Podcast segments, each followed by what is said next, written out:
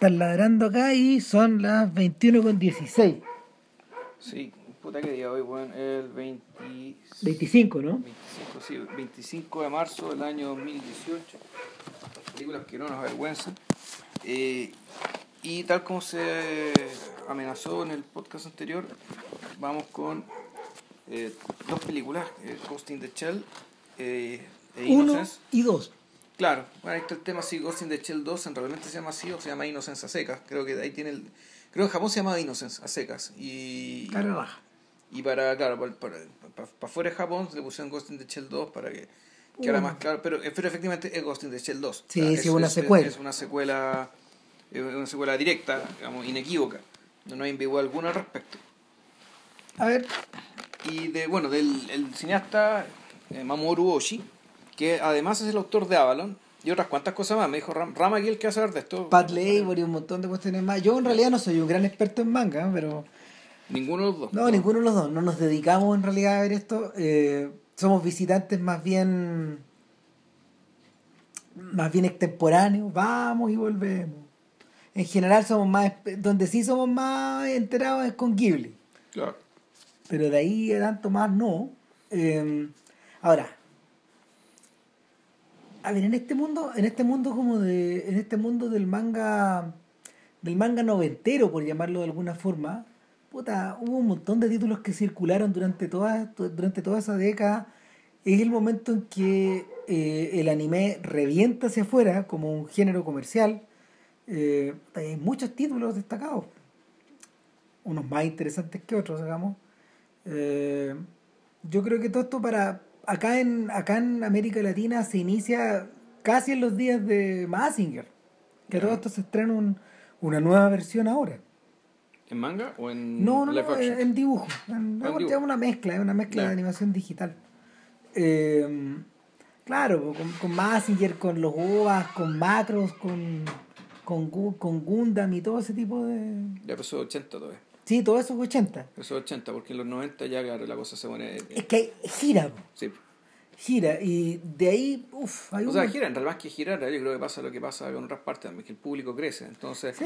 los que eran niños en los 80, o niños adolescentes, preadolescentes en los 80, se convirtieron en se adultos. convirtieron en adultos, adultos jóvenes, y gente que se, además se expuso a otras cosas. Entonces, eh, claro, de Mazinger a Akira, digamos, igual hay una diferencia importante en términos de, de idea, de conceptos de... Es un salto De grande. o sea, no sé, hay un montón. Feast of the North Star, Crying Freeman, no conozco esos pues. Pat Labor, Vampire Hunter D. Eh, Ese sí lo conozco. sí, Sí. Hay, hay un. Hay, hay como un- hay un pequeño abanico. Sí, bueno, además está, nombramos a Akira, Ghost in the Shell, y Evangelion es de esa época también. ¿no? Evangelion es de esa época. eh, también de esa misma época. eh, de esa misma época. eh, ah, son cosas menos. Bueno, de- las alas de las alas de Jonemis. Wings of the Jonemis. eh, que fueron como intentos de cruzar género. Wings of the Jonemis es como una película Ghibli mezclada con un, un filme un filme eh, con una ucraniana con un, con un con un steampunk como se les llamaba en esa época es decir esta estas películas eh, estas películas que mezclaban el mundo el mundo de el mundo victoriano en cierta medida el mundo de la no sé el sí el siglo XIX con el XXI saltándose el XX Ok. o sea, de hecho, Steamboy, que yo creo que puede ser una buena pareja para, para hablar de Akira cuando hablemos de Akira, que también es de Otomo, eh, es del mismo género. Ya.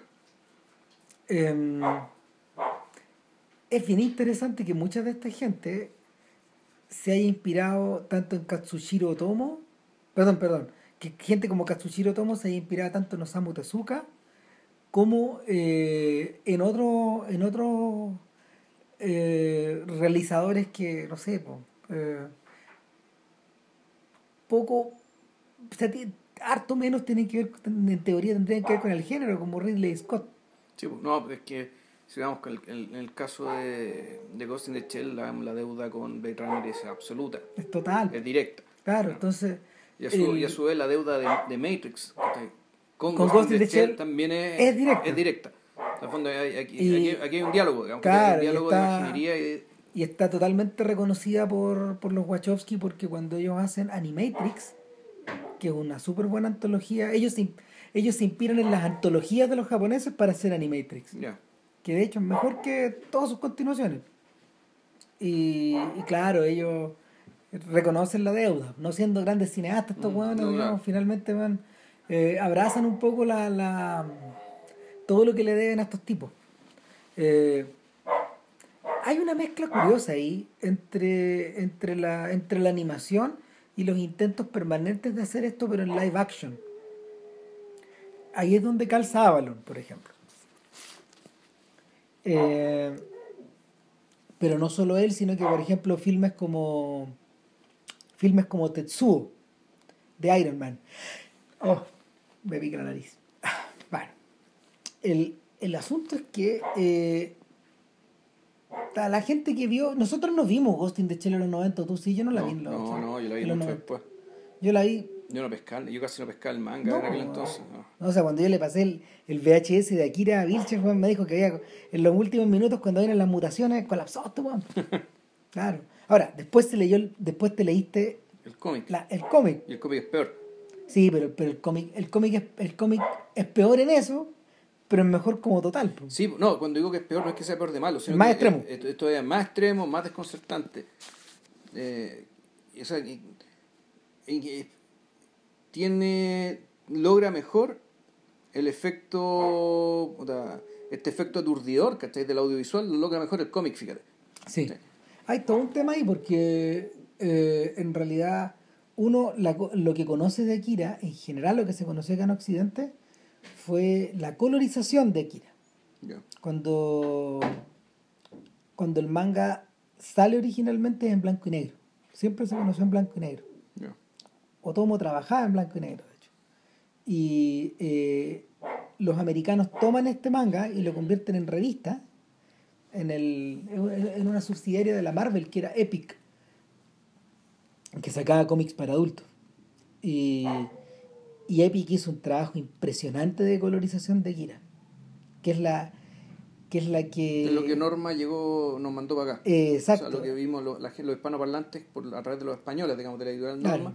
Vimos eso El único problema es que fue tan largo eh, el esfuerzo para los gringos que no lograron. No lo- la, la editorial se acabó antes de que terminaran de sacar los números. Pasaron varios años. Porque también Otomo se demoró. Si Otomo eh, termina su manga después, mucho tiempo después que la película. Como dos años, creo, una cosa así. Claro, por eso es que la película parece. si- si Quien vio el- quien leyó el cómic primero y vio el cómic después, tú te das cuenta que, que la película está simplificada y está cercenada. Está- no, y además está, está esta idea que también se vuelve a repetir en Evangelion. Cuando, cuando Hideaki Anno finalmente eh, manda la chucha a algunos de sus finales, weón, y se hace otra weá, y otra weá, y otra weá. O sea, no sabe cómo terminar la web. ¿No?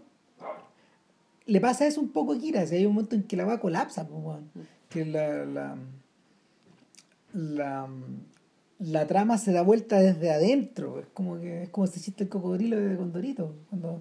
Agarra el coco- mete la, la- mete la mano adentro del agua que el cocodrilo lo saca al revés. Eh, Esa weá. Ya entra en el plano de la metafísica. Eh, con Ghost in the Shell no es tanto así. Eh, como les decíamos al principio, nosotros no somos grandes expertos en esta weá, así que lo que nos impresiona de Ghost in the Shell es la evidencia física, lo que está ahí. No, y aparte que Ghost in the Shell no tiene por qué, no tiene por qué llegar a esos extremos por la sencilla No, razón de que tanto Evangelion como Akira, en el fondo están, se están inventando un apocalipsis. Claro. Están inventando, digamos, y efectivamente, ya, ¿cómo llegar a este gran final? ¿Qué forma le puedes dar a algo que no puede tener forma? ¿Cuánto-. Que es cuando, cuando llega el momento en que todo se disuelve. Ya, ¿qué forma le haya eso? ¿Hasta cuándo apretáis el acelerador? Finalmente, sí. El- lo, que, lo que le ocurre a, a Kaneda y a estos weones A Tetsuo también se llama. Y a, y a- a Tetsuo y a sus amigos, weón, cuando aceleran, weón, es que finalmente van tan rápido que el halo de las luces queda por detrás de ellos. pues, weón. No, bueno, y además, yo me acuerdo que en el cómic pasan un montón de cosas, los personajes cambian, como dirían, el rol de alineamiento. Sí. Es decir, el personaje, el militar, ponte tú que era, al principio era el enemigo, termina convirtiéndose en un, puta, uno de los hueones, entre comillas, de los héroes de la historia. Sí. Los tipos que mantiene, trata de mantener cierto orden, cierta humanidad, ¿cachai? En esta cuestión que, puta, efectivamente se está disolviendo, pero eh, más que se está disolviendo, se está corroyendo, ¿cachai? todo. Mm, Una, una de las buenas, una de las buenas eh, una de las buenas líneas para analizar a Kira eh, es, es retroceder a la adolescencia de Otomo. Otomo vivió todos los levantamientos duros y brutos del año 68. ¿Ya? Y e- en las universidades, en Japón, los colegios, los sindicatos, todas estas weas. Y, y su idea de Neo Tokio, una parte de la idea de Neo, de Neo Tokio nace ahí. Ya. Esta, este, este desorden social, digamos. Esta ciudad del, de- del estado de esta naturaleza, digamos. Claro. La guerra que. Exacto. Entonces es una mezcla de eso, de la posguerra, de las pandillas, de los jóvenes beatniks, de naranja mecánica. Mm. En el fondo es una especie de hervidero. En el, en el caso, en el caso de lo que va creando Oshi, es una construcción que es hacia adentro. Yo siento que es hacia adentro y, y, y- y así como Akira es, eh, así como Akira es espectacular, como que construye hacia afuera, esto es, una, es algo que se construye con capas hacia adentro. Sí, pues no, y aparte que la- el campo de batalla y el, el- campo de batalla, digamos, pasan mente, las pues, cosas en la mente. Y además, te uno tiene otra bueno, hay una diferencia también acá. Otomo, y la película Akira y el cómic Akira son hechos por la misma persona. Aquí Ghost in the Shell es una adaptación de un manga de otra, de, de otro tío. Es un poco lo que pasa con Battle Angel Alita. También es la misma weá.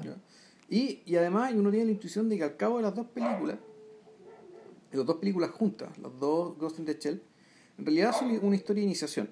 Te da la impresión de que esta va a ser la historia a, partir de la cual Batú, con su ángel guardián, como llamaría ella, digamos, que vendría a ser el fantasma, el fantasma cibernético que anda ahí pululando por, lo- por el sistema, ¿eh?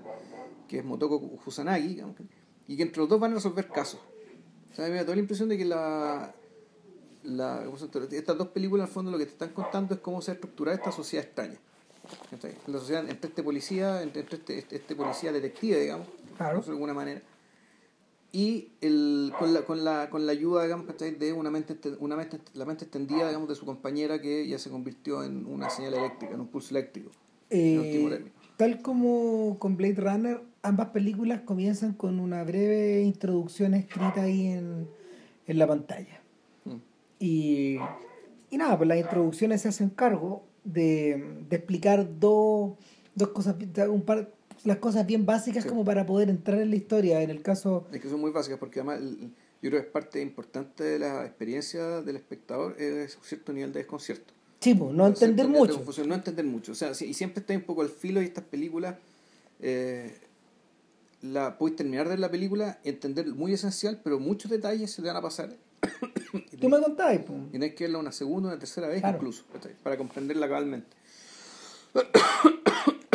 el a ver esta es una no habla necesariamente de una, de una sociedad del futuro se subentiende que es como No sé, 2030, una cosa así. creo se que- subentiende que es algo así Eh, creo que creo que hablan hasta el 2040 por ahí no sé Eh, es un escenario sin embargo donde eh, las mismas instituciones que o sea, que, que la- las, mismas, las mismas instituciones que, que roban, que depredan y que, y que se aprovechan finalmente de, de la gente común y corriente, ahora están replicadas. En este caso particular, eh, no solo en la Yakuza, que aparece en el segundo filme, Sí. Sino que sobre todo el Estado. El Estado y las agencias que hay al interior del Estado que andan como de alguna manera picándose como escorpiones entre Sí. una y otra. Eh, Se presume, o sea, por lo que ya no tanto leyendo la información de la película, sino que No. leyendo por fuera, te- también te explican que esto, aquí hay una sociedad, esto, la sociedad es posatómica, hay una realidad posatómica, hay una repartición del poder mundial que está un poco eh, aparentemente polarizado, digamos. ¿cachai? hablan, de la, hablan de la Unión Europea. ponte. Y hablan de Estados Unidos también, que Sí. todavía existe, Sí. y no se menciona China. Y nosotros estamos en una sociedad que, en la ciudad que se llama Newport, ni siquiera es un, Sí, un sí. Tokio, un Euro, que se llama Newport. Y es. Y, y en esta ciudad. Y esta es una ciudad que además te la muestran. en, en la primera película, si en la segunda no, porque hay un salto de calidad en lo que, en lo, que es terminográfico, donde hay cierto trabajo con fotografía. Eh, ¿Qué fotografía tenía o, o- o con grabado? Sí, es como rotoscopía en Mm. algunos casos. eh, hay técnicas también de calco. Claro, un juego con, el color de- con, con- con los colores del 3D, eso te recuerda, como, Como, rojo y verde. como estos gallos, no, no estoy seguro a qué velocidad filmaban las células de animación. Eh, en algunos casos, por ejemplo, para la tele lo hacían a 30, Ya. a 30 cuadros, a veces a 24, eh, pero lo que sí está muy, está muy bien trabajado para la época, yo diría que casi mejor que Akira, es el uso de los distintos planos, uno encima de otro, porque además Ochi es un sujeto que compone en forma barroca, tal como, tal como Scott. Es decir, va componiendo por capas, necesita necesita los planos necesita los planos abiertos para poder meter muchos elementos. Sus planos no son limpios, sino que están permanentemente sobrecargados de información. Eh, sobre todo porque eh, hay un cierto hay un, hay, hay un recurso hay un recurso de pausa que, que él lo utiliza como para para calmar un poco las cosas, para frenarse, para distanciarse, y, y No, es recurrente. Sí, no, eso, eso es. Son interludios musicales. Son interludios musicales que funcionan también como cambio de acto, pero también funcionan para lo que explicaba Scott, Scott McCloud, digamos, en la, en esto hacer el cómic y la lógica oriental pa- para hacer los cómics que en fondo es el yin yang, es decir, es contraponer la ultra acción ¿cachai? y, o la acción meramente, digamos, y, eh, y hacer visible, hacer visible estos, eh, los silencios y las pausas, en este caso las pausas. Y son unas pausas que además, eh, que son pausas en términos de trama, pero no necesariamente en términos de sentido.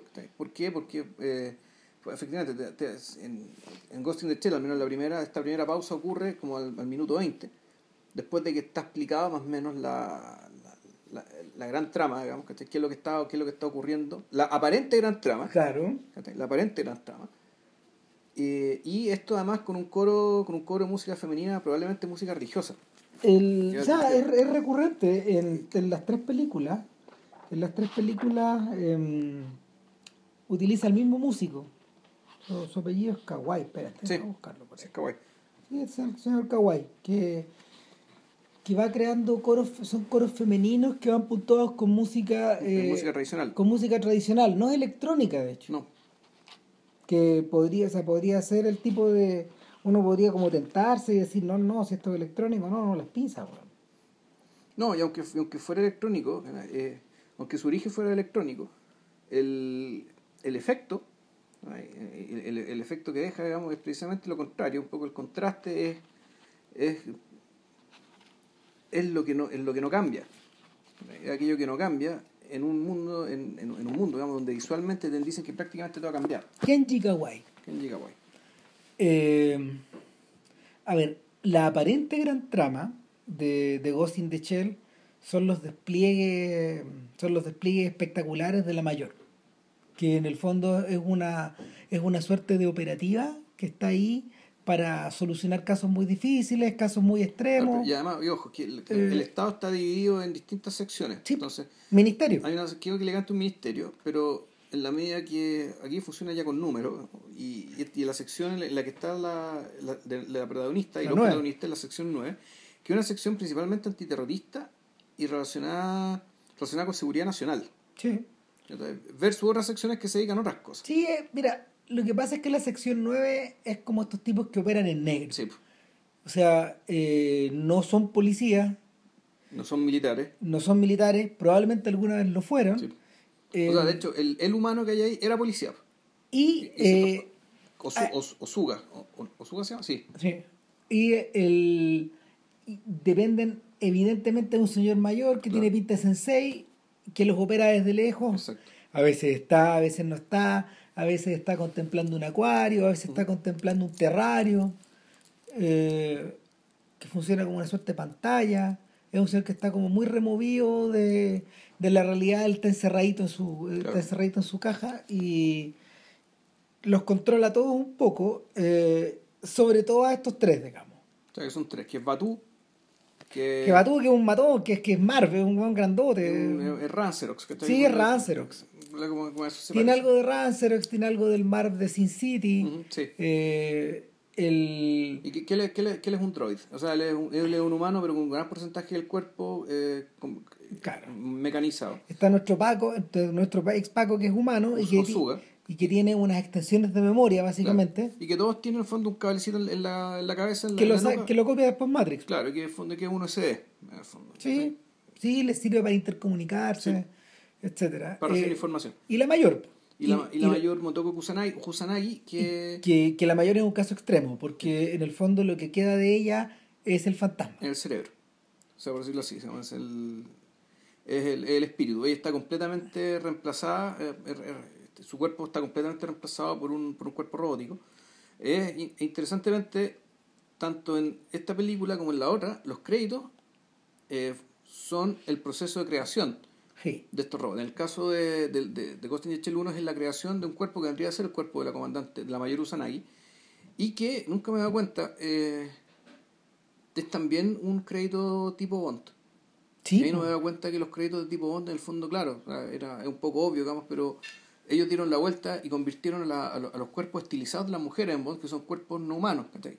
Sí. O sea, son cuerpos de modelo donde casi no hay cara, apenas hay silueta son, son, son, son, son- cuerpos perfectos deshumanizados, ¿cachai? Y, y, y lo que hace, y, y lo que hizo ¿cachai? Hoshi es convertir eso, digamos, ¿cachai? Y llevarlo al mundo de ya, en parte su trama. digamos. es parte la rama, es parte del asunto, estamos, estamos hablando de robots. Claro.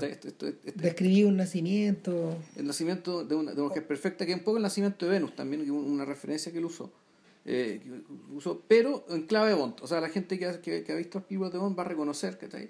Y, y se produce el- el- la operación inversa, es decir, el, puta, eh, la, eh, la operación inversa darte cuenta que el, la deshumanización profunda que hace Bond, el, el mito Bond y los créditos de Bond, el cuerpo femenino, sus- al menos sus créditos, y en buena parte sus películas también, ¿cachai? Sí, Como- claro. eh, y las películas también, en general los personajes femeninos no, no- son chicas Bond, o sea, son y son en serie, digamos, o sea, sale una tras otra, weón, que está ahí, y muy, muy rara vez tiene una importancia sustancial. Claro, tenéis que, tenéis que ir, tenéis que ir, tenéis que retroceder Sí. para encontrar ese tipo de cosas.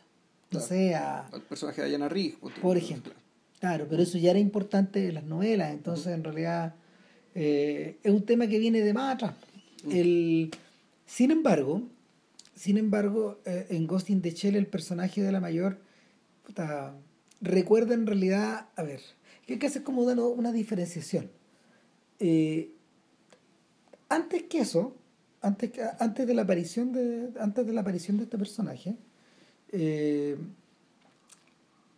te podéis remontar a Gatúbela, a Irma Beb, claro. a, a- a- precisamente a Diana Rigg en, los- En Los Vengadores. en Los Vengadores, esta, esta, esta, estas mujeres que en el fondo están adentro como un traje de látex. De látex, claro. Claro, y que... Pero la mayor no usa traje, traje de látex. No, no, es, pero como que su, su, su cuerpo desnudo es, la, es el traje. Claro, es, es la piel, porque ese, ese cuerpo le sirve para mi- mi- mimetizarse, desaparecer. Exacto. Bueno, el personaje de Trinity de Matrix, como está, está sacada de todos esos personajes que dice, que dice Ram, pero también, naturalmente, de la comandante Usanagi. Bueno, es que de ahí para adelante, de ahí para adelante lo que existe es la repetición de este mm, de este arquetipo una y otra vez en distintas configuraciones. La, la más reciente eh, es la de Charlize Theron que ha encontrado como una nueva un, un- una un, un relanzamiento de su carrera en esta clave. ¿Cachai? Que es Atomic Blonde, la rubia atómica que es un personaje que, que también está altamente deshumanizado, eh, su violencia es maquinal, ¿cachai? Saca la chucha. Eh, es medio parecido al caso de Lucy, el personaje de que, mm, que eh, Luc Besson inventó en torno a, a Scarlett Johansson y que al mismo tiempo es un eco de la femme Nikita, Ya. que es un personaje de los 90 de Sí, Luc Besson, De eso. con, con otra actriz, con una... Con Amparillo se llama la Ah, actriz Amparillo. francesa, pero hicieron una hicieron la Fam Nikita, una con serie. Bridget Fonda. Sí. Y también O sea, una serie. O sea, la Fam Nikita es una serie y estaba Nikita con Bridget Fonda. Entonces, eh, en la Fam Nikita, que no era mala serie, de hecho, la, la serie de televisión, no, no era mala, no se puede saber.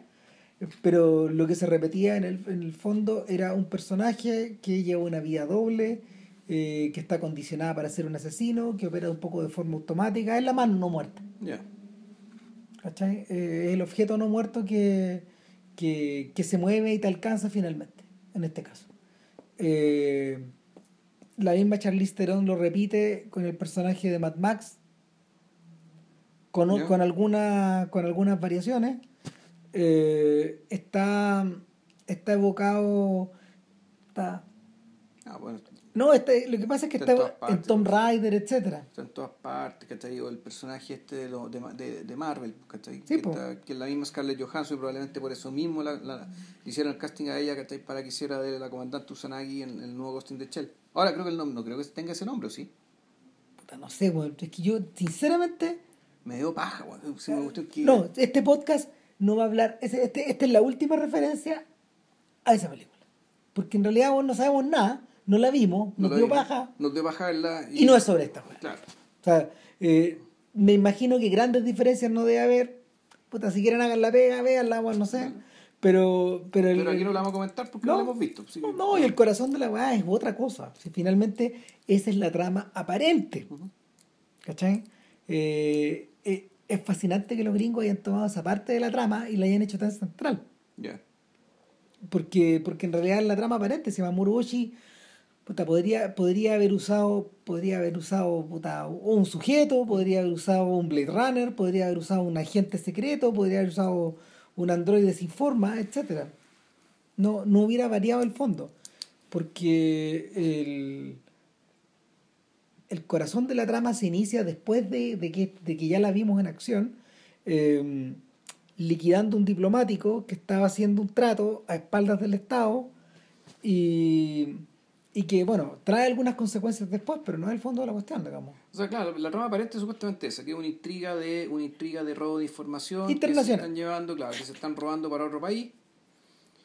Y donde además aparece figurando la figura el, el, el- fantasma, digamos, que el tétrico fantasma del, del Puppet Master, que vendría a ser un, una especie de virus informático, digamos, Es que primero, primero pensamos que es una persona. claro, Lo primero que se sabe es que es una persona. Entonces, en la segunda escena de acción, Batou y su banda eh, salen a cazar al Puppet Master. claro. O, o alguien que está haciendo los ataques orquestados por el Puppet Master. Claro, entonces llegamos, nos, nos, eh, hay un, eh, nos cruzamos con un Unos recolectores de basura. con, nos cruzamos con los recolectores de basura y le están haciendo la pega. po. que están haciendo la pega pero sin saberlo, porque en el fondo ya están siendo manipulados por otro tipo que es el que le está dando las tarjetas para que este buen llame y produzca los ataques y él, y él cree que está atacando a su ex esposa, en el fondo, o sí, para la ex esposa, y resulta que no, pues está produciendo un ataque importante en un no sé qué sistema, ¿cachai? Y no De- tiene ex esposa. y, de hecho, y no, la película ahí, se, ahí la película se pone enredada, ¿cachai? Ya está ahí, la, la ya está bien enredada. Y ahí efectivamente eh, hay una tremenda escena de acción, una persecución del tipo que supuestamente está manipulando este recolector de basura. Decimos, ese huevón es el Puppet Master.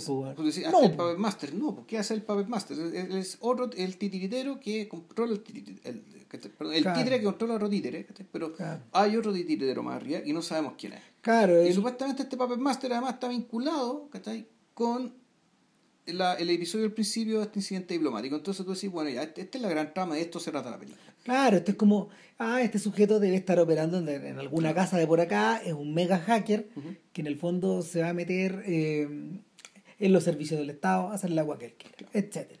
Ya, ok. Eh, pero esa tampoco es la trama. Esa no es la trama, o sea, tampoco es la trama. Entonces, vamos, o sea, despejamos la segunda, weón. Claro, y todo esto en una hora veinte, o sea, al fondo...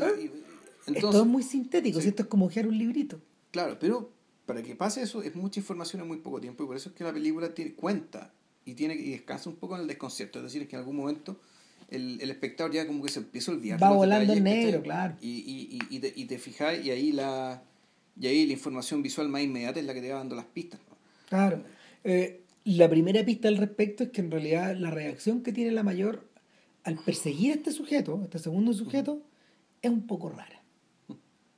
No, eh, no, es, no, es que, eh, no es que comete errores, eh, su, su actuación es, es sin, sin falla, pero lo que, lo que ocurre es que eh,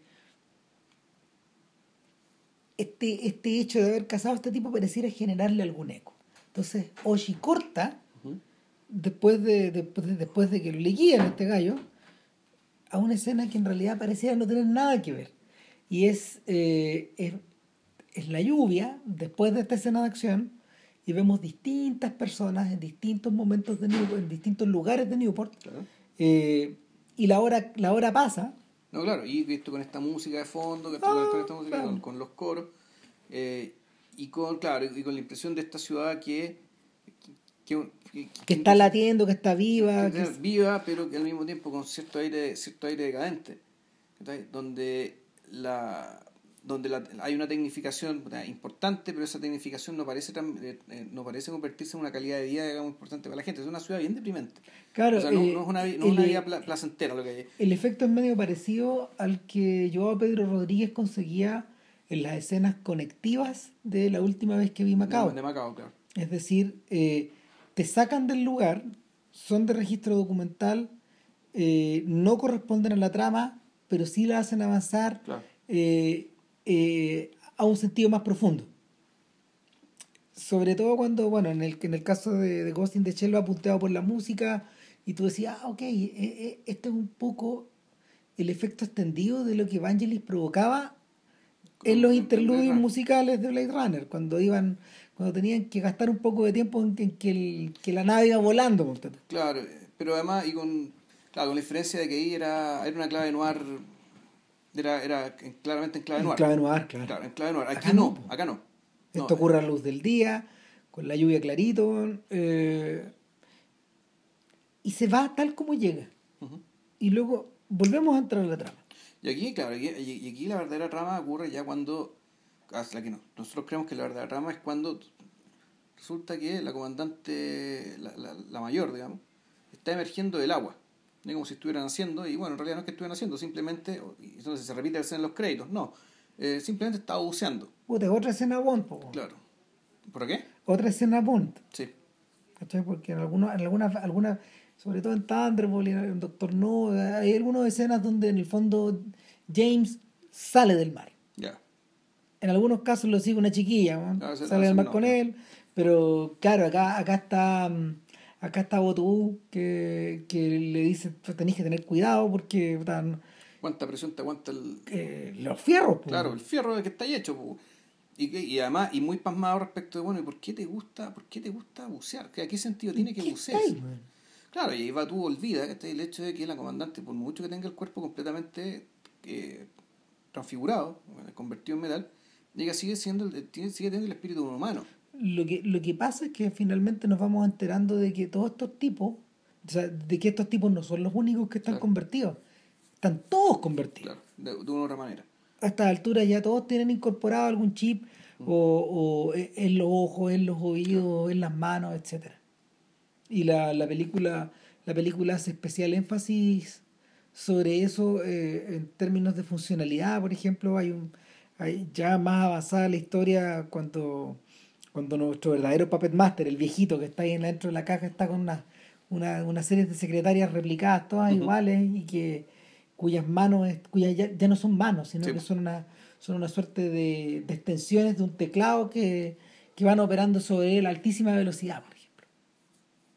Entonces, todo lo humano, to- todo lo humano de alguna manera se va eh, eh, se va eh, desvaneciendo en el corazón de la máquina. Y la película despliega una tremenda pasión por este proceso, por esta idea, por esta suerte de fusión. O sea, en realidad, claro, ahí lo que ocurre es que el, el cuerpo humano se deshumaniza, eh, pero al mismo tiempo, y, pero lo que sí se humaniza vendría a ser el flujo de la información, vendría a ser el, La data. las redes, los datos que vuelan, digamos, la nube, ¿cachai? y, y eso ya... eh, y, y, y eso empieza también a adquirir características humanas, digamos, al punto que tú después te... Y aquí van los spoilers para que... Es una suerte de trasvasije profundo. Claro, eso se produce que, eh, y, y pasa que el, el Master en realidad era un programa que eh, cobró conciencia. Claro, le vino la singularidad a este weón. Eh, Era como un Skynet, pero a diferencia del Skynet, que a, a- a diferencia de convertirse en un ser completamente destructivo que declara la guerra a, a los humanos, digamos, sino que este era un este era un programa creado para realizar espionaje industrial, Sí. gestionar asesinatos políticos, era para, defender las corporaciones. Para Lo pusieron frente a tantos escenarios que finalmente terminó, terminó operando por sí solo. Ten- Claro, y, y se dio cuenta de que en la sección 6, donde estaba él, no podía llegar más lejos y de una forma de culebrear hasta la sección 9. la sección 9, porque eh, tenía el interés, o sea, se da cuenta además, y como y ahí más que humanizarse, se, or- eh, se vuelve casi un ente orgánico que opera orgánicamente, se da cuenta que él para poder sobrevivir o para poder expandir su, su existencia y perfeccionarse, tenía que en el fondo, entre comillas, copular o juntarse con otro, con, con otro espíritu. Y en el, en el fondo, lo que está. No es que esté hackeando, está buscando. Claro. Está buscando una manera de llegar y bueno, hace lo que hace y se va por donde va eh, en busca de la mayor final. de la, de la- de la mayor Usanagi, cuya, cuya singularidad, cuya particularidad, en el fondo la hace en la hace convertirse en un blanco este Puppet Master y la película de lo que se trata, y la, la trama profunda es, es, puta, ¿qué- ¿cómo llamarlo? Es una especie de insatisfacción que tiene que ver con una, una incomodidad, una inquietud de la, de la mayor, de la, de la mayor Usanagi respecto a su propia condición, en el fondo, y que la hace... eh, y que, y, que la, y que la hace en algún momento efectivamente relacionarse con Puppet Master, con encontrarse con Puppet Y Master. ahí, es y la- donde, y ahí es donde la película se dispara un montón de direcciones. O sea, uno fácilmente puede retroceder 200 años hasta Frankenstein. Así, de una. Sí, Eh, esto se expresa de una manera mucho más intensa en Innocence cuando, cuando el, el mismo Batou empieza a tener estos cuestionamientos. claro. Ya, ya vamos a hablar de eso, Sí. pero, pero el, el, la, la otra trama, la última trama, la que está abajo, la que yo veo abajo de todo eso, que a- abajo de esta tercera trama que es kubrickiana, Claro. por decirlo de alguna forma, eh, tiene que ver también con tiene que ver también con el emboscar a alguien y, y cómo el emboscar a alguien eh, refleja la idea de la mm, eh, la idea bien singular que tiene de Puppet Master acerca de de, de, de copular o hacerle la corte a este a este otro personaje. Sobre todo porque eh, llega un momento llega un momento en que eh, ah esto es importante eh, The Puppet Master en vez de convertirse en el archienemigo que uno esperaría que por ejemplo en lo que ocurre en The Matrix donde en el fondo donde en el fondo tienes tienes a la tienes a la matriz cooptada por estos bichos eh, que que te hacen soñar Ya, claro. eh, lo que ocurre acá eh, lo que ocurre acá es distinto po, porque el, el problema se genera cuando The Puppet Master se cuela con unos sujetos que llegan desde la sección 6 a verificar la No, es al revés, ni siquiera. El, el, el, el Puppet Master se cuela, se cuela disfrazado de un robot que se escapa de las instalaciones de cierta empresa relacionada con la sección Sí. 6 y la gente de la sección 6 la viene a buscar. claro ellos saben que lo que hay adentro es eso digamos. Claro. Entonces van, o sea, van. Ahora, pues sé que es muy enredado esto. No, Porque sí. en realidad, la, tú decís, claro, tú decís como la em- emboscada. Para mí, más que una emboscada, lo que hace el Puppet Master es una seducción. Y esa seducción, que voy, empieza, esa seducción empieza precisamente en la escena del barco. Cuando después de una la, la- la conversación profunda, digamos, respecto de, de, de Batú y, y la comandante acerca de su condición, de la, natura- de la naturaleza cibernética de Claro, las cosas Claro, y de repente se escucha del Evangelio de los Corintios, perdón, la carta, la carta de Pablo a los Corintios. Esto de que si yo no tengo amor, ¿cachai? Puta, no tengo nada, ¿cachai? Y, y, y, eh, y no, y lo, ¿cómo se llama esto? No, eso es antes, es, pero en la misma carta se, ha- se hace la mención del vidrio oscuro, sí esto que vea las cosas a través del vidrio oscuro. Y esa frase,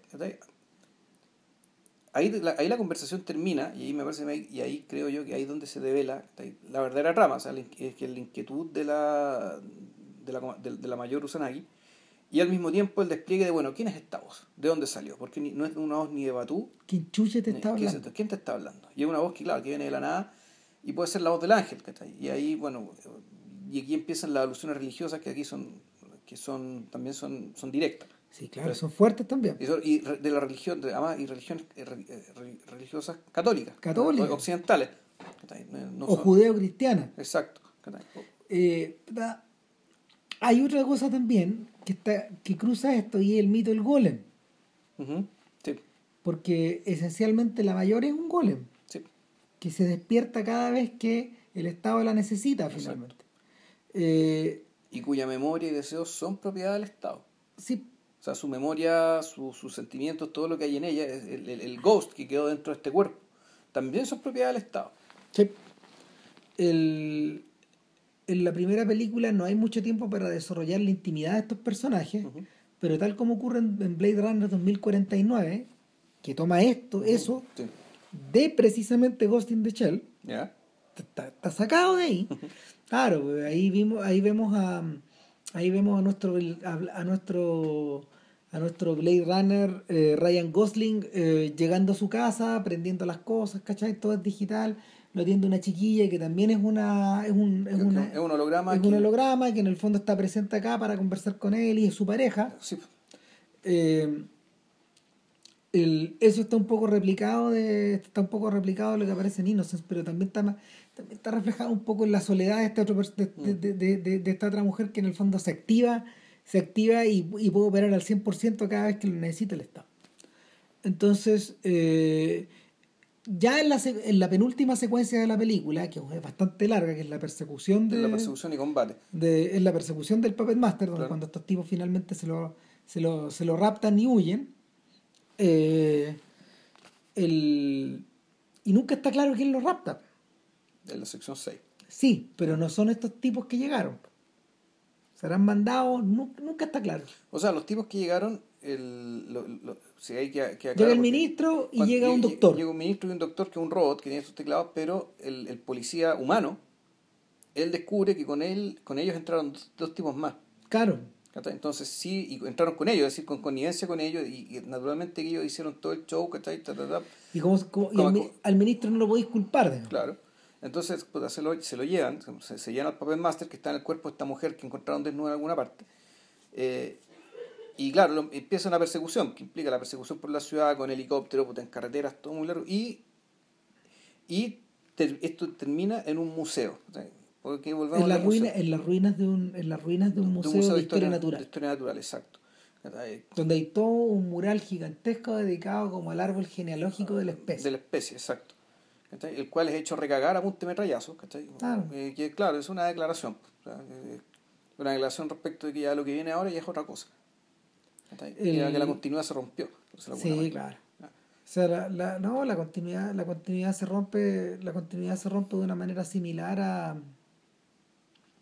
¿cómo se llama? a, a como a como Kubrick chanta machetazos en la última sección de 2001. El, y, y va hacia allá. Cuando uno, Claro. cuando uno observa los ojos de, cuando uno observa los ojos del Puppet Master y de la mayor cuando están juntos, Y que en algún momento se intercambian los cuerpos. tú veís la Sí. mirada, tú veís inme- inmediatamente la mirada del Star Child, del niño Ya. estelar. De este niño, eh, lo que se genera, lo que se genera a partir del monolito. Pero al mismo tiempo, el, el- la ubicación de esta historia, la ubicación de esta escena y la forma en que eh, la forma en que está iluminado, digamos, a través de los dibujos, la presencia y la lluvia, qué sé yo, es- volvemos, esto es Blade Runner, digamos, y es la... eh, porque Es una- es, una, es una arquitectura, la escena de la lluvia, Es la escena donde Roy Batty muere, claro. claro. Pero además, de- dentro de un interior, de un lugar interior que eh, te, te habla, eh, te habla de un- del, un poco del pasado, ¿no? Desde el, cambio de siglo del 19 al 20. Y, y, y Sí. te habla te habla de un pretérito de una Sí. especie que ya se está yendo también. Exacto. Porque, porque finalmente eh, en su, al acceder a la singularidad lo que está pretendiendo eh, The Puppet Master es, eh, es tener criaturas. Es replicarse, sí. Él lo explica de una manera bien discursiva cuando hay una suerte de montaje paralelo con estos helicópteros que Claro. se acercan y, y- y este, este intercambio de diálogo junto con Batú, que es el testigo de esto, un testigo, un testigo en shock, porque él no sabe exactamente lo que está ocurriendo. Háblenme, les dice. Claro. Díganme qué está pasando, No. ¿por qué se quedan callados? Claro, además Batú, y bueno, aquí ahí- también es bien interesante qué tipo de relación tiene Batú con la mayor. Por el fondo, él, Batú la sigue, no sabe a qué, pero no puede no seguirla. No, pues. O sea, es parte de su compañera, un compa- una relación de compañeros milicos, pero hay una, hay una complicidad que tampoco se puede llamar amor romántico. No, no, no. Se no. le parece, pero, pero también es, natu- es una, es una amistad entre iguales, entre iguales hasta por ahí nomás, porque la mayor eh, sobrepara- sobrepasa cualquier cosa, ¿cachai? En, en términos de capacidad, de, de inteligencia, ¿cachai? De lo- de la- la- la- entonces, Batú, eh, siendo un droid, ¿cachai? La sigue y arriesga el pellejo y actúa como, puta, claro, efectivamente como un, o, o como un hombre enamorado, o como un policía que tiene una le- lealtad absoluta hacia su compañero policía. Claro. Eh, actúa, actúa como actor y un humano, eh, Es claro, dramáticamente. Es Es que ahí está el tema. Entonces tú decís, bueno, la, el fin de la especie, ¿cachai? Claro, ¿qué, ¿qué es lo que muere la especie y qué es lo que queda de la especie? Sí. El, lo, lo conmovedor de la situación de, de Puppet Master es que en el fondo el sujeto, el sujeto quiere varianza. Mm. Y él, él sabe que un sistema inflexible finalmente termina derrumbándose. Claro, en el fondo lo que entiende es que la, el, el sistema de reproducción sexual ¿eh? que, que tenemos, puta, todos los, un- una tracalada de seres vivos, digamos, ¿cachai? puta, mamíferos, aves, weón, la mayoría de los vertebrados y unos cuantos no vertebrados también, en realidad es un mecanismo para asegurar eso. Claro. Es decir, Entonces el punto es que esta, esta, esta película, digamos, y muchas de las... no se- Generar fortaleza. Claro, es generar es, un- es una fortaleza que, que permite que permite un objetivo, que es perpetuar algo, perpetuar la vida. Entonces, es- una de las gracias de estas películas es que también, o sea, discursivamente, siempre está haciendo la relectura de aquello que damos por, por sentado, que damos Mm. por obvio, y que damos por propio, y que damos por particularmente nuestro, digamos, y, la, y, la, y, la- y esta película lo que hace es decir, no, estos mecanismos pueden replicarse de otra manera, También. pero es la misma lógica. Claro, es una especie, es una especie de ciberdarwinismo. Sí, algo así. Porque, porque lo. Un cibernaturalismo, en realidad. Sí, sí, cibernaturalismo. Un ciber- un ciber- un cibernaturalismo como disciplina, no como tendencia estética, no como tendencia estética, digamos. No, claro, claro, porque, porque el mismo, el mismo Puppet Master no parece tener claro hacia dónde se va a dirigir esto, porque él, él, él, él- está, él está hablando de una suerte de fusión, donde no va a quedar claro quién es quién al final. Eh, bueno, finalmente esto ocurre eh, en la hora nona, cuando, cuando, cuando, la, cuando los ametrallan desde el cielo y, y los cuerpos terminan destruidos prácticamente, en la cabeza de la mayor sale hacia cualquier lado. Exacto. Por suerte no se destruye porque parece que todo queda ahí. Corte y tenemos a Batú hablando solo en su casa. Eh, No, esa no es su casa. es que no sabemos no dónde sabe- es. No sabemos dónde es. Parece que es su casa. Parece que es su casa. Es una casa. Es una casa. Y hay una niña sentada a su lado. Una niña que está enchufada. Claro. Un androide. Y, y el rap- bueno, rápidamente nos da a entender que ese androide es la mayor. O sea, es la mayor O lo que, 2.0, digamos. 2.0, digamos. Es la mayor Puppet Master. Y, y claro, le pide disculpas porque es lo que encontró, digamos. Sí, pues, eh, estarme con lo que había nomás y, y te va pues. y violando no sé cuántas reglamentaciones y lealtades y haciendo todo esto en oscuro. y la claro y el, la- el, el cerebro el cerebro de la mayor está perdido entre comillas eso es lo que le dijo a los pacos y el y el mismo de alguna manera convirtiéndose en ministro de fe de, de esto que acaba de pasar el, mi impresión de aquí para adelante, cuando ya solo queda el epílogo, es que esta, estas escenas de estas escenas de paréntesis, donde nos dan a entender un poco la forma en que la mayor percibe el mundo, porque al final eso, ¿eh? Ya. Eh, apuntan a, este, a esta escena final, donde se vuelve a repetir un poco esta idea, pero ella mirando con otros ojos esta, esta realidad, donde ella no sabe qué papel va a jugar, dónde va a estar o cómo se va a desenvolver. Claro, la, la- la escena es bien llamativa porque ella ya sale de la casa de Batú Sola, sola, un niño solo. una niña, pero bueno. la Sí, claro, ¿no? pero, pero, pero además está esta contradicción. de que sea un niño, de que sea un cuerpo de niño, pero que el niño dice, bueno, ahora la red está abierta para mí. Sí. Ahora aquí todo puede ser cualquier cosa, pero mientras dice eso, lo que te muestran es toda la ciudad. Claro. Fondo, la- el- conceptualmente lo que está pensando la mayor es que alarga el, el espacio físico y el espacio, el espacio virtual en el que se va a mover ya son, son el mismo. Sí, es la misma ¿Cachai? cosa. Es la misma cosa. O sea, El, el final de The Matrix, el- la última escena antes del final de The Matrix tiene algo de eso. ya, Lo que pasa es que The Matrix acierta al agregar algo más, que es la idea del superhombre. ya, Cuando, cuando Neo sale volando hacia los cielos. claro. Y lo vamos siguiendo en el fondo. Como Superman. Claro, como ya como otra, otra clase de golem. Que es un gran final, pues, weón. Es un gran final dentro del mundo Sí. que arma de Matrix. Eh, y que es una película de podcast, de hecho. La 1. Sí, totalmente. Si algún día hay que hablar de eso. No, es una película importante. Sí. Pero El... lástima que hicieron las otras dos, pues bueno. sí. Puta, es que no existe. Hagamos como que no existen, No. No, no existen. Eh, entonces, entonces el, el final, el final termina no de forma espectacular, sino que de una manera abierta, y como en calma. Eh, eh, eh, es interesante porque es lo contrario de lo que pasa con Akira. Donde, Que no queda nada. pues. no, no queda nada, No queda nada. ya no hay espacio. está- que, que es el apocalipsis, volvemos. Sí. Sí. sí, el apocalipsis y el apocalipsis es. O sea, lo que, lo, que- Ah. lo que el apocalipsis pretende ser, en realidad es infilmable. Akira, Akira, para esos efectos, es como este corto de Tex Avery y King Size Canary. Claro. Donde los personajes van creciendo de tamaño, se transforman en unos bichos grandes, weón, y ya están parados. El, el mundo les queda chico. Claro, están parados alrededor del mundo, weón, terminan abrazados arriba de la Tierra, weón, porque ya no. Ya no hay más. viven unos planetas, weón.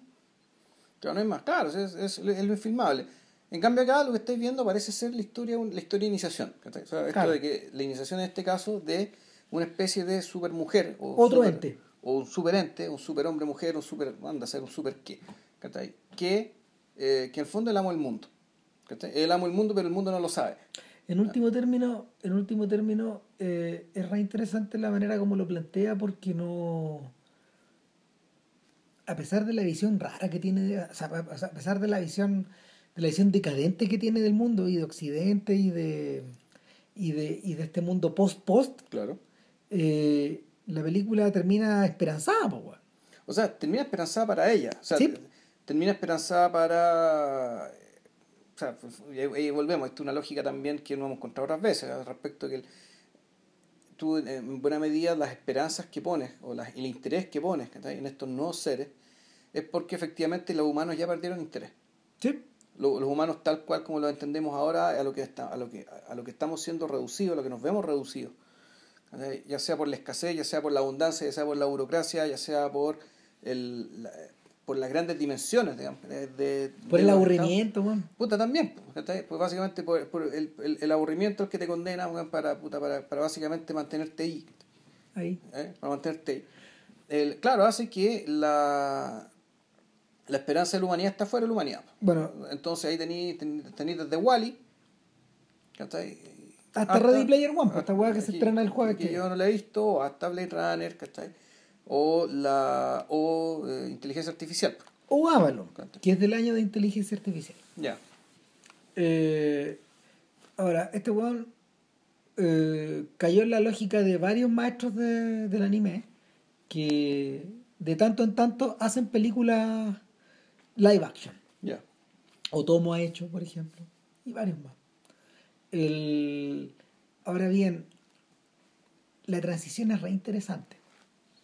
Por, primero que nada, porque, bueno, vamos a. Vamos, este weón no, no- no filmó. Usó, usó una lógica Ghibli para trabajar.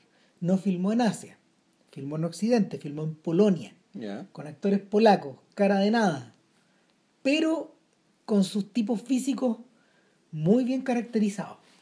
O sea, los tipos físicos corresponden a. corresponden podrían corresponder a actores conocidos, por ejemplo, pero sobre todo a lo que corresponden es a la idea de personajes dentro de un juego, porque lo que estamos viendo es un mundo que está dominado por Avalon, que es un juego de video, eh, es un juego de video extremadamente adictivo. Tan adictivo, esto es casi Ready Player One de nuevo, que yo creo que tiene una deuda con Avalon en ese, en ese aspecto. Eh, es tan adictivo que hay gente que se dedica a, igual que en World of Warcraft, Ya. que es posterior también Sí, el claro. juego esto, se dedican a vivir ahí po, y a ganar plata y a hacer su pega. Entonces, la protagonista es Ash, una chica que eh, tiene un look muy. tiene un look completamente. es igual a la mayor, po, el tipo físico, eh, ella, ella vive, vive dentro del juego. Va todos los días y eh, al final lo que, lo que mm, lo que gana en puntos lo cambia en plata o en comida o para, para subsistir ella y su perrito, que es un Basset Hound. Porque este weón, Ya. Oshi tiene, un- tiene un rollo con los, Con los Basset Hound, sí. con los Basset Hound. Y que aparecen en todas las películas. Entonces, eh, ella va y vive de eso y mantiene un diálogo permanente con, con una especie de, de guardián, sacerdote. Tiene un cuello, de Ya. hecho, tiene un cuello sacerdote. Un cuello romano. Un es un obispo en el fondo, que, que, que, que es como su coach. Él le va diciendo más o menos lo que viene, a dónde, lo- a- qué se necesita, eh, y permanentemente le recuerda que en realidad Ash no debiera estar cazando sola, debiera, debiera pertenecer a una banda. Es peligroso cazar solo, pero por otro lado, tú generas adicción en los otros porque observan tu juego Ya. te conviertes en un héroe. Eh, Ash perteneció alguna vez a una, a una pandilla, a la, de los pan- a la pandilla de los magos. Ya. ¿Es una pandilla en la vida real o dentro del juego? No, todo esto dentro del juego. Todo dentro del juego siempre, ya. Claro, y adentro del juego lo que tú tienes es esencialmente la invasión de Polonia. Ya. Es eso. Chucha. Ya. Claro, puta, es, claro, es. Puta, es Varsovia solada, po, weón, es Ah. civiles corriendo, weón. Los civiles no mueren porque son parte del juego, pero tú eres los soldados finalmente. Ya. Tú estás ahí, tú eres un partisano o, o eres un nazi, sea, no, no es exactamente eso, pero, pero el, el- terreno, el terreno es medio parecido a Halo, este juego que finalmente son puras son puras eh, son puras partidas de soldados que están como que tienen como que defender sus posiciones, pero hay otras hay otras pandillas de otros jugadores de otros jugadores que también te, te pelean contra ti Ya. es un poco parecido a eso, es, es finalmente volver un poco a la época también de las bandas. Ya. Y hay algo de steampunk, pero, pero de tratado de una manera muy simple. Él usó, usó tanques, usó helicópteros, probablemente recurrieron a huevas más antiguas o, o- o- o consiguió financiamiento, alguna colaboración, a lo mejor de los, de los polacos weón, para hacer esto, pero lo soluciona de una manera muy simple, porque las explosiones, por ejemplo, son bien espectaculares, pero de repente él gira la cámara y tú ves que son capas capas Mm. planas de explosión. Porque también puedes dar vuelta a la weá, ¿cachai? Eh, vais matando permanentemente jugadores, vais superando etapas, y llega un punto, teóricamente en el juego, eh, donde tú entras a la clase A, y dentro de la clase A llegas a un nivel eh, donde ya tienes que entrar a jugar de manera continua hasta el final sin parar. Porque permanentemente tú puedes, puedes pedir reset, resetear o terminar la, terminar la jornada cuando estés muy, estés muy quemado, ya podéis pedir que te saquen del juego. Algo poco honorable. Ahora, eh, tanto en el juego como en la realidad, la paleta de colores es Stalker. Completamente drenada de color y pasada al sepia. Creo que al sabía, ok.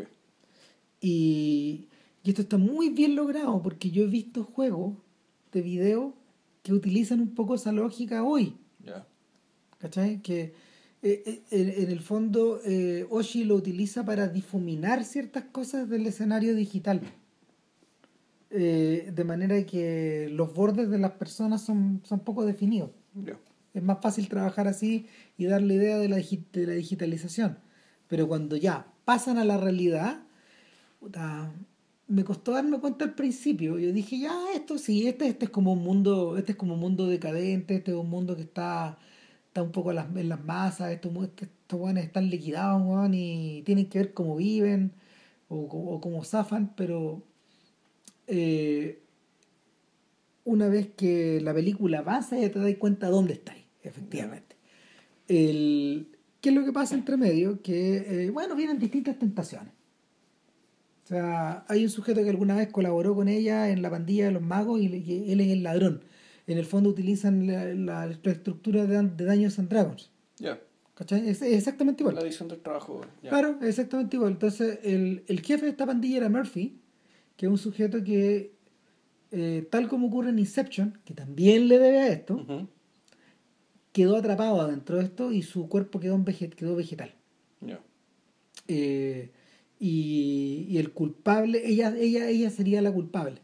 En este caso, ella vive con esta culpa y no se la puede sacar, y por otro lado, eso la mueve a estar siempre sola.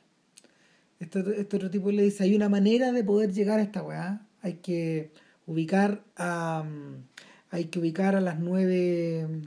a las nueve doncellas, una cosa así. Ya. Eso está sacado de la leyenda artúrica Ya. son unas brujas. Y finalmente las ubican, son otra pandilla, etcétera, etcétera. Llega- todo desemboca, final, todo desemboca en que eh, ella acepta volver a trabajar en grupo y finalmente logra penetrar este el último personaje que logra penetrar a la, a la el único personaje que logra penetrar, penetrar a la clase A esta vez llevada por un, por la mano de un ángel de otro tipo de, un- de- de otro obispo uno más joven un sujeto que se mete al final de las etapas y que las liquida más rápido que tú y te deja fuera. ¿cachai? entonces este otro sujeto reemplaza al viejo en el fondo es el viejo pero es una versión más joven más activa que que no y que está presente ahí. Eh, ahora, eh, este es el, es el tipo que aparece en la última pantalla cuando le dice llegaste al final, mm, tienes que seguir jugando. Eh, y de hecho se lo dice cuando ella despierta, se saca el casco y se saca un casco que recuerda mucho al de la GT, de hecho, está bonita la conexión. Y él le dice, tienes que salir afuera. Hay un personaje del juego que tú has visto que está en este lugar. Y solo vas a tener esta pistola que ves ahí, que tiene un puro cargador de seis balas. Tienes que buscar forma de llegar hasta él. A esta altura uno calcula quién es, pero la verdadera sorpresa es cuando abre la puerta bueno, y sale afuera. Sale a Polonia. Hmm. Y tú decís, ah, ok. Este weón también está jugando con la idea de la Polonia de hoy, 2001, Claro. versus la Polonia De de, la la, guerra. De- de la guerra, pero sobre todo de la época socialista. O sea, y, y es una es una versión, es una versión salvaje, de, es una versión, una suerte de versión salvaje de ese socialismo. Un socialismo a la albanesa, una así. Porque finalmente Ash eh, jugando todo el día en esto metía un poco en la pega del Estado finalmente eh, lograba lograba tener carne de, de tener fruta tener cosas que los otros no tenían Ya. que comían puros materiales reconstituidos entonces tú decías ah, de esto de esto un poco está hablando de esta tentación Ya. Y efectivamente, pues sale al Technicolor, pues, y, y el contraste es tan intenso weón, que, que tú decías, ah, ok, va a buscar a Murphy. Y finalmente se produce el encuentro entre los dos. Ya. ¿cachai? Y, y de fondo está escuchándose la música de Kawaii, eh, la suite Avalon, que es una, es una suite que está bien inspirada en Morricone. Ya. Y finalmente la voz femenina, esas voces femeninas son voces morriconas un poco. ¿Cachai? Hay una cosa como, se parece un poco a la de, a la de Agáchate tonto. ¿Cachai? Una buena cosa así. Y, y el, En realidad, la voz femenina, yo yo decía, esto está medio camino entre música tradicional japonesa, pero también un poco las voces búlgaras. También. Es la que, la que suena y el efecto. puta, en este caso, en este caso ella de hecho termina yendo a una sala de conciertos donde están tocando eso. Ya. Y el enfrentamiento se produce afuera. Pero ¿para qué voy a contar el Sí? ¿por qué? Sí, en el fondo el corazón de esta weá es lo otro. Es la sustitución de una cosa por otra. O eh, finalmente el estar condenado a estar ahí en el en una especie de en una especie de limbo donde te llaman, donde te mantienen jugando. Puta, finalmente es la ilusión, weón, es, la, es ilusión dentro de la ilusión. Si me- yo sabía que en algún momento estos weones iban a invertir la weá. Y que. O sea, Murphy en algún momento le dice, quédate, weón. Quédate. Si esta es la realidad. O por lo menos la que. Mm. O por lo menos la que tú, donde tú podés decidir, podés- donde tú podés decidir quedarte o no quedarte. El, el filme igual se queda medio camino entre eso, está menos logrado que el otro, sobre todo porque yo creo que hubo una hubo una tremenda mm, ¿cómo se llama? Una, hubo una tremenda inversión en términos de trama o de o, narrativa para poder contar esta weá de una manera creíble. Es un dentro la idea de una como película gamer está muy bien lograda en ese sentido. Pero no, no está tan lograda eh, como Innocence o como Ghost in the Shell. Es que un día deberíamos hablar de las películas de juegos. Sí, yo creo que bueno, es un género a esta altura. puta, yo que, creo que Tron, que existen, Sí. que no son películas, no, y no, no- hablamos de películas que se basan en videojuegos, no, sino que, que, tienen la lógica del que la, y que lo que están haciendo es la exploración del fenómeno. Sí. entonces, claro, ah, ya hay unas mejores que otras. Existence no era muy buena. No, no, no, No, no. muy buena. Tampoco Eh, es mala, pero sí, una película. de Bueno, juego. Ready Player One es una buena película de juego. Ya. sea, de hecho, la estructura que tiene funciona so- sobre la base de, de esa lógica. Ya. Y, y nada, pues, eh, no me extraña que después haya vuelto a Ghost in the Shell de la manera que lo hace, que es barroca ya. O sea, uno, tengo entendido que esa película la hizo con apoyo de Ghibli, que la hizo con más plata. Es re posible. No bueno, sé si la- de Ghibli o de, o de Miyazaki personalmente, Mira. pero alguien, alguien se puso con más plata porque esa plata se nota. Sí, Sí. eh, a ver, lo que hay ahí es una mezcla, bueno, eso está en 35 milímetros. Ujú. Hay un buen componente de animación digital Sí. que, que finalmente crea los backgrounds y algunos foregrounds, algunas cosas, sobre todo lo que está en el cielo. Y el cine, ah, bueno, hay, hay algo que igual hay que aplaudirle a este weón, de que en el fondo su maquinaria siempre tiene algún rasgo antropomórfico. Sí. Sobre todo la, sobre todo las naves. Por ejemplo, cuando uno ve a los aviones, los aviones, los aviones a veces parecen peces, o parecen, o parecen animales, o lobos, o distinto tipo de cosas. ¿Cachai? Y el en el caso de Sí. en el caso particular de Ghost in the Shell 2 esto se refuerza eh, se refuerza porque porque está mucho más logrado po. O sea, le- hicieron un esfuerzo mayor para. para. Puta, volvemos, la idea del sincretismo. O sea, esto, la, la idea de que la tecnología, la, la tecnología adapta y adopta lo mejor que tiene la naturaleza para funcionar de una manera, entre comillas, más natural. mira Entonces, claro, este, los aviones, pues tú tienen alas, o sea, tienen alas de alas movibles, De pájaro, fuera un pájaro.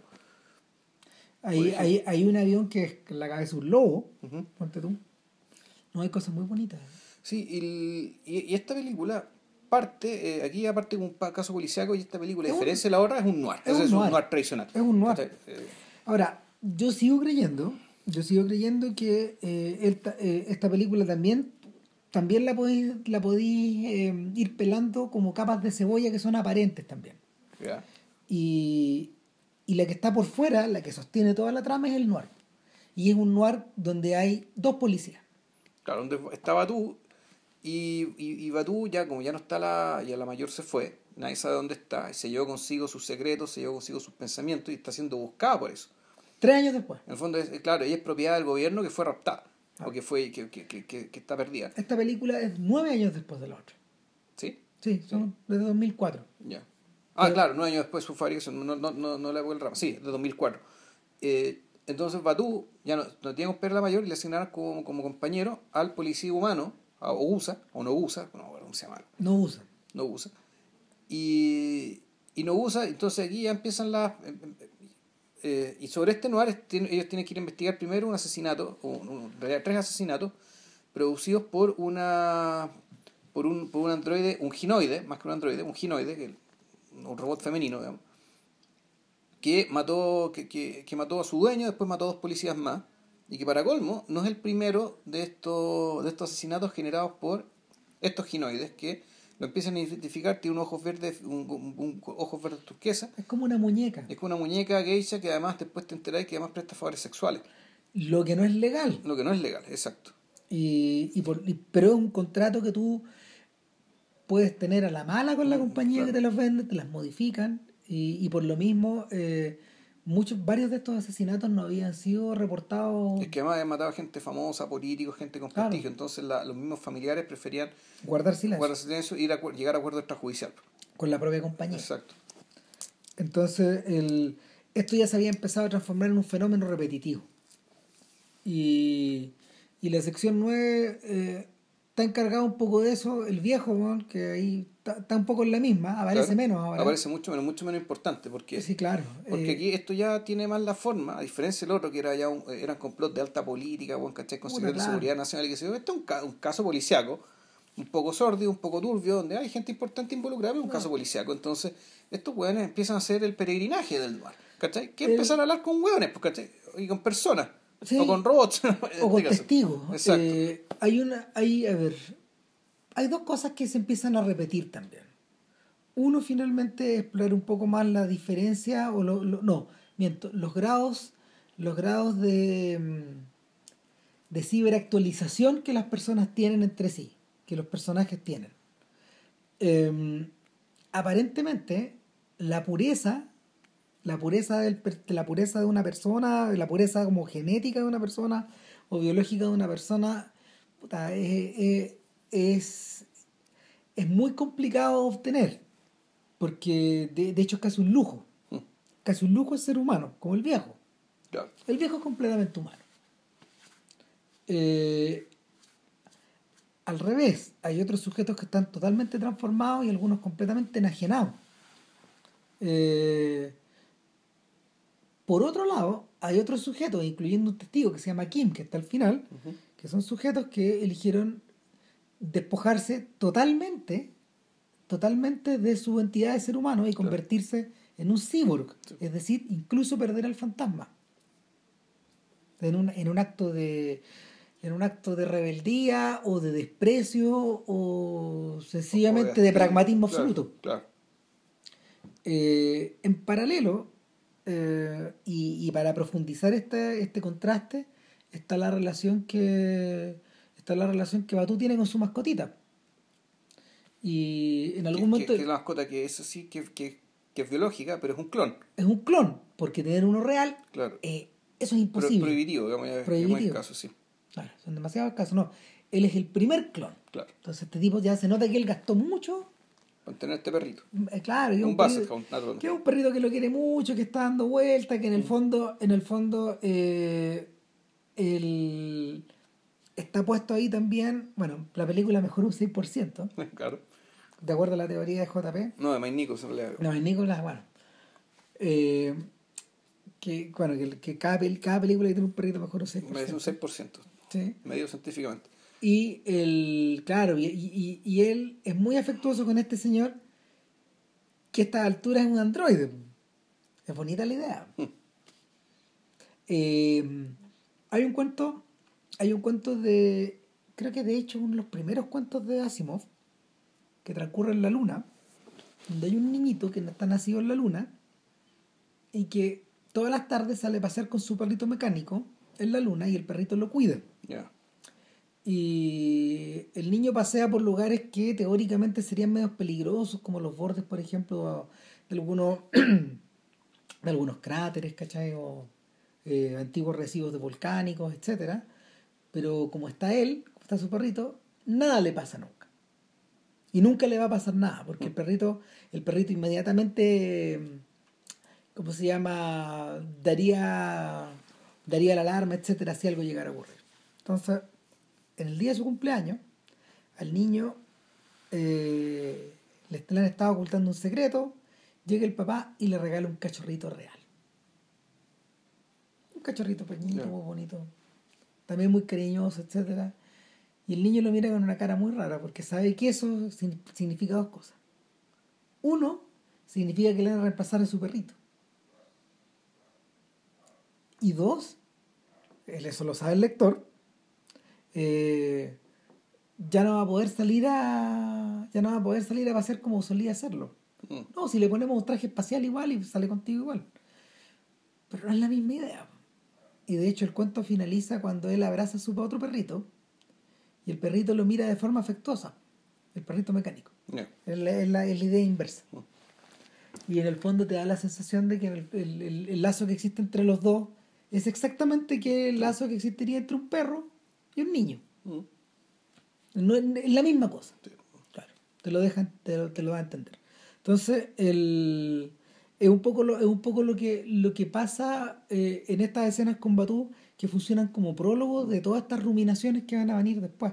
A mí me pasó una cosa curiosa. eh, yo la vi con unos subtítulos que yo noté que estaban medio que estaban medio incompletos. Ya. Me bajé otros y eso eran en exceso completo. Juan. Venían. Eh, Ghost in the Shell está estructurada sobre la base de diálogos que se van y vienen, que se devuelven, pero que son citas Sí, constantes. Sí. Entonces, en esta, en el que en el subtítulo que me descargué yo, venía el origen de El las autor, citas. claro. Habían poetas, Eh, filósofos. frases de Spinoza. ¿cachai? De Kant, no sé, pues, de, No, una- del Damapanda, weón, ¿cachai? de, de, de, de- de- ah, de Buda también. Sí, pues el Dhammapada, de, Sí, claro. de, de Buda. Eh, hay varias de esas y poetas, está Gogol metido de por medio y finalmente son todas frases que eh, atienden a discusiones entre la naturaleza humana, el espíritu. eh, hay frases también, no sé, de, hay frases también seguramente, hay, hay, hay dichos, eh, refranes. Hay refranes, claro, eh, está, la película está cruzada completa de, de, esta clase, de esta clase de cosas. Claro, y lo es completamente factible pensando en que, claro, son droids que tienen toda la información del mundo en su cabeza. O sea, de hecho hay un momento donde hay un momento donde tú le dices a, su amigo humano, ya pues viejo, cuidado, cuidado con tu aplicación enciclopédica, Juan, porque está un poco, el volumen está un poco alto, Estáis tirando demasiadas frases, Juan. lo agarra, lo agarra el huevo. Pero eh, ese, esa, esa mecánica dialéctica que, que, establece la película a partir de... Es como, es como un poco lo que hace Godard con sus películas. ¿Cachai? Que en el fondo Godard selecciona frases que las va intercalando de acuerdo no a un sentido dramático ya, sino que de acuerdo a un sentido ensayístico. Claro, y, y, y, pensando en la trama, perfecto la trama, esas escenas pueden ser perfectamente en silencio. Sí. O no haber estado. Pero ¿por qué están? Claro, ¿por qué están? El, en su época, cuando la película se estrena, se habló mucho de dos cosas. Se habló mucho de la belleza y de la suntuosidad visual que la película posee. Sí, lo que pasa es que ahí se toma otra decisión también que, es que, a ver, conté un poco la rama, ellos van, primero van donde los pacos, eh, y los pacos tienen una especie de experta forense, que también es una robot, que, puta, al fondo se, se, larga con toda una teoría también absolutamente radical y obscena desde la perspectiva del humano no usa, que es que los niños son androides. O sea, el, el, el, gesto de generar niños, digamos, que Lo que, claro, es la cagada. O sea, lo que ella plantea es, a ver, lo que ella plantea en el fondo es que eh, en la medida que estos ginoides han tomado la decisión de romper la tercera ley de la robótica, claro. de, las leyes de Asimov, que en el fondo eh, el, bajo, ninguna, bajo, bajo ninguna causa tú le puedes hacer un daño a un humano, incluso si eso pone en peligro tu propia, existencia. Que también el mandato de la regla 4 de Robocop, si mal no recuerdo. No, sí, puede ser, también Porque en, Robocop también había un tema con eso, claro. de que no podía dispararle a un humano. Entonces, bueno, Asimov escribió estas leyes de la robótica. No, no, es para de tu creador. Asimov, Asimov creó estas leyes de la robótica precisamente para poder violarlas en sus cuentos. Ya, obvio. Esa es la idea, para eso, para, para eso te voy a Entonces, eh, de hecho se refiere a ella frecuentemente a veces en los prólogos de los libros, le va dando sentido También le sorprende mucho que hayan sido adoptadas, pues, De hecho, la palabra robótica la creó él, pues. No, no, no. Eh, o sea, puede ser que No, robotics en, un, en inglés no existía. Ah, robótica. No, claro, porque robot es una palabra rusa. No, robotics. Ya. Claro. Sí, sí. El. O sea, el, obrero. Sí, el obrero. El trabajador. O sea, que a su vez, lo que pasa es que hay una vez un trabajo de logia explicaba que la, la partícula del RB, que está en el robot, pero también está en el Arbeit, que es la palabra alemana para el trabajo. Esa, esa, esa fórmula RB, desde la perspectiva de la lingüística, decían que, claro, desde, la época de la lengua indoeuropea, que no existió, pero que supuestamente de esa lengua ficticia salieron todas las lenguas indoeuropeas que pueblan casi todo Occidente. El RB siempre estuvo relacionado con el trabajo. Y el mismo trabajo, o labor, son que se, repiten las, se repiten las letras. Para hablar de, de, esta palabra, de este concepto. Pero bueno. Volviendo, eh, la mujer acá, la mujer acá dice, eh, estos ginoides violaron esa, esa ley y por lo, por, lo, por lo mismo procedieron a suicidarse. En varios casos lo lograron. de hecho, nosotros vemos uno. Ah, cuando destruido. La, película empieza cuando... Lo, muele, eh, eh, acá lo muele... lo, lo, muele Batú. Es que Batú le dispara, pero aún así el, el, bicho explota, explota por decisión propia. No, y, lo último que dice es auxilio. Auxilio, ayúdenme, sí. Pide auxilio. Y no, no parece estarle pidiendo a Batú, sino que como que es un llamado de auxilio. claro, ¿Por qué? Porque la, es que básicamente el cuerpo, la, la, la cara ya es inexpresiva, entonces se está dirigiendo a él. Entonces lo que, lo que ocurre es que eh, finalmente la mujer liga este deseo, o sea, llega a través de, llega a través de, llega a, través, a su teoría a través de las muñecas. Esta idea de que los niños juegan con muñecas, de la misma manera que los adultos juegan con los niños. Juegan con los niños, crean los niños para poder eh, reproducir esta idea del cuidado y, perpetuarla. Pero a su vez, los niños durante su infancia operan con una rebeldía, con una libertad, con un arrojo o con un nivel de desafío que pareciera em, pareciera eh, cuestionar el orden que los adultos crean para sí mismos. Entonces, a partir de ahí se descuelga la. ¿Cachai? Y dice, bueno, ¿por qué lo hacen? Y, y finalmente, finalmente junta una, una cosa y otra y, y, y dice, bueno, los humanos, lo- los hombres, los hombres crean a los niños recordando esta idea, de esta fantasía mítica de tener un androide o de, o de crear algo tuyo Mm. para cuidarlo y que esto se, re- esto se reproduzca a través del tiempo. Tu golem, tu pigmalión, digamos. ¿cachai? Entonces, claro, la cuestión es que se mete con los niños. Volvemos, el, el efecto el, el efecto inverso, vamos el desnaturalizar lo que damos por natural. Sí. Hacia atrás. Sí. El- y, y de ahí para adelante, de ahí para adelante, el propio Batú queda bajo cuestión. Él. Y le empieza a ocurrir un poco lo del proceso de la mayor. De la mayor, de hecho, el mismo viejo, digamos, el, el jefe de la sección 9, No le, andáis bien, weón. le pregunta y le pregunta a Nogusa, oye, bueno, no, no, no, hay- no, no hay notado que está raro Batú, pero ¿cómo raro no? ¿A qué te refieres? Que está igual a como estaba la mayor antes de que desapareciera. Y aquí hay una trama falsa, más que una trama falsa, una trama secundaria, Sí. que tiene que ver con la crisis de Batú y con el seguimiento de Batú por parte de Nogusa y por parte de Ichikawa, que es un personaje que, eh, que ha aparecido muy poco en la primera película, pero que es mencionado mucho, un personaje del que se habla mucho pero que aparece poco, Sí. y que algo te indica que el cómic debe ser muy importante. ¿Cachai? Que un personaje con, gran, con, un- con una entidad importante, digamos. Y que, claro, es el personaje que está acá, en parte para ayudar a cuidar a, ayudar a cuidar a Batú y cuando Batú O sea, hace crisis. Lo, lo que pasa es que también te sugieren la idea de que hay personajes más invisibles Sí. aún. Y Chicago eh, te da la impresión de que ese sí es humano. Y un- Totalmente. Y un, y un personaje que está más a cargo, y, y está a cargo precisamente de, de manejar mucha información, de, de analizar información, pero, pero siendo humano básicamente para no perderse en ella. Discriminar. Y querer discriminar, y en el fondo él, es- él vendría a ser como el- uno, de los, el- uno de los brazos más importantes, el- sería la extensión del cerebro el viejo. A, dif- a- a- a diferencia de todos estos pagos que son la extensión de los brazos. La extensión biológica del cerebro del viejo. Claro, el, el, el otro es, el, es, el- es un cerebro del viejo, pero un cerebro humano también. Puta, eh, Y aquí, claro, cuando una vez que estuvo en hace crisis, ¿cachai? Y se dan cuenta de que ya es que lo que lo que le ocurre es que los hackean. los hackean, sí, pues. Y ahí es donde, ahí es donde, ahí es donde se pone la, don- donde, donde aparece esta trama falsa. Que al personaje, el personaje cada tanto va al supermercado chino a, A a comprar la comida para su perrito y, y, y se siente amenazado, empieza a balear Claro. al, al, A supuesto, al supuesto enemigo adentro, En nunca lo vemos Se dispara el mismo. y en realidad se está disparando el mismo. Eh, ahora, no es el único personaje que está hackeado. En último término, hasta Nobusa termina hackeado. Mm, Sí, pero eso pasa después. Claro.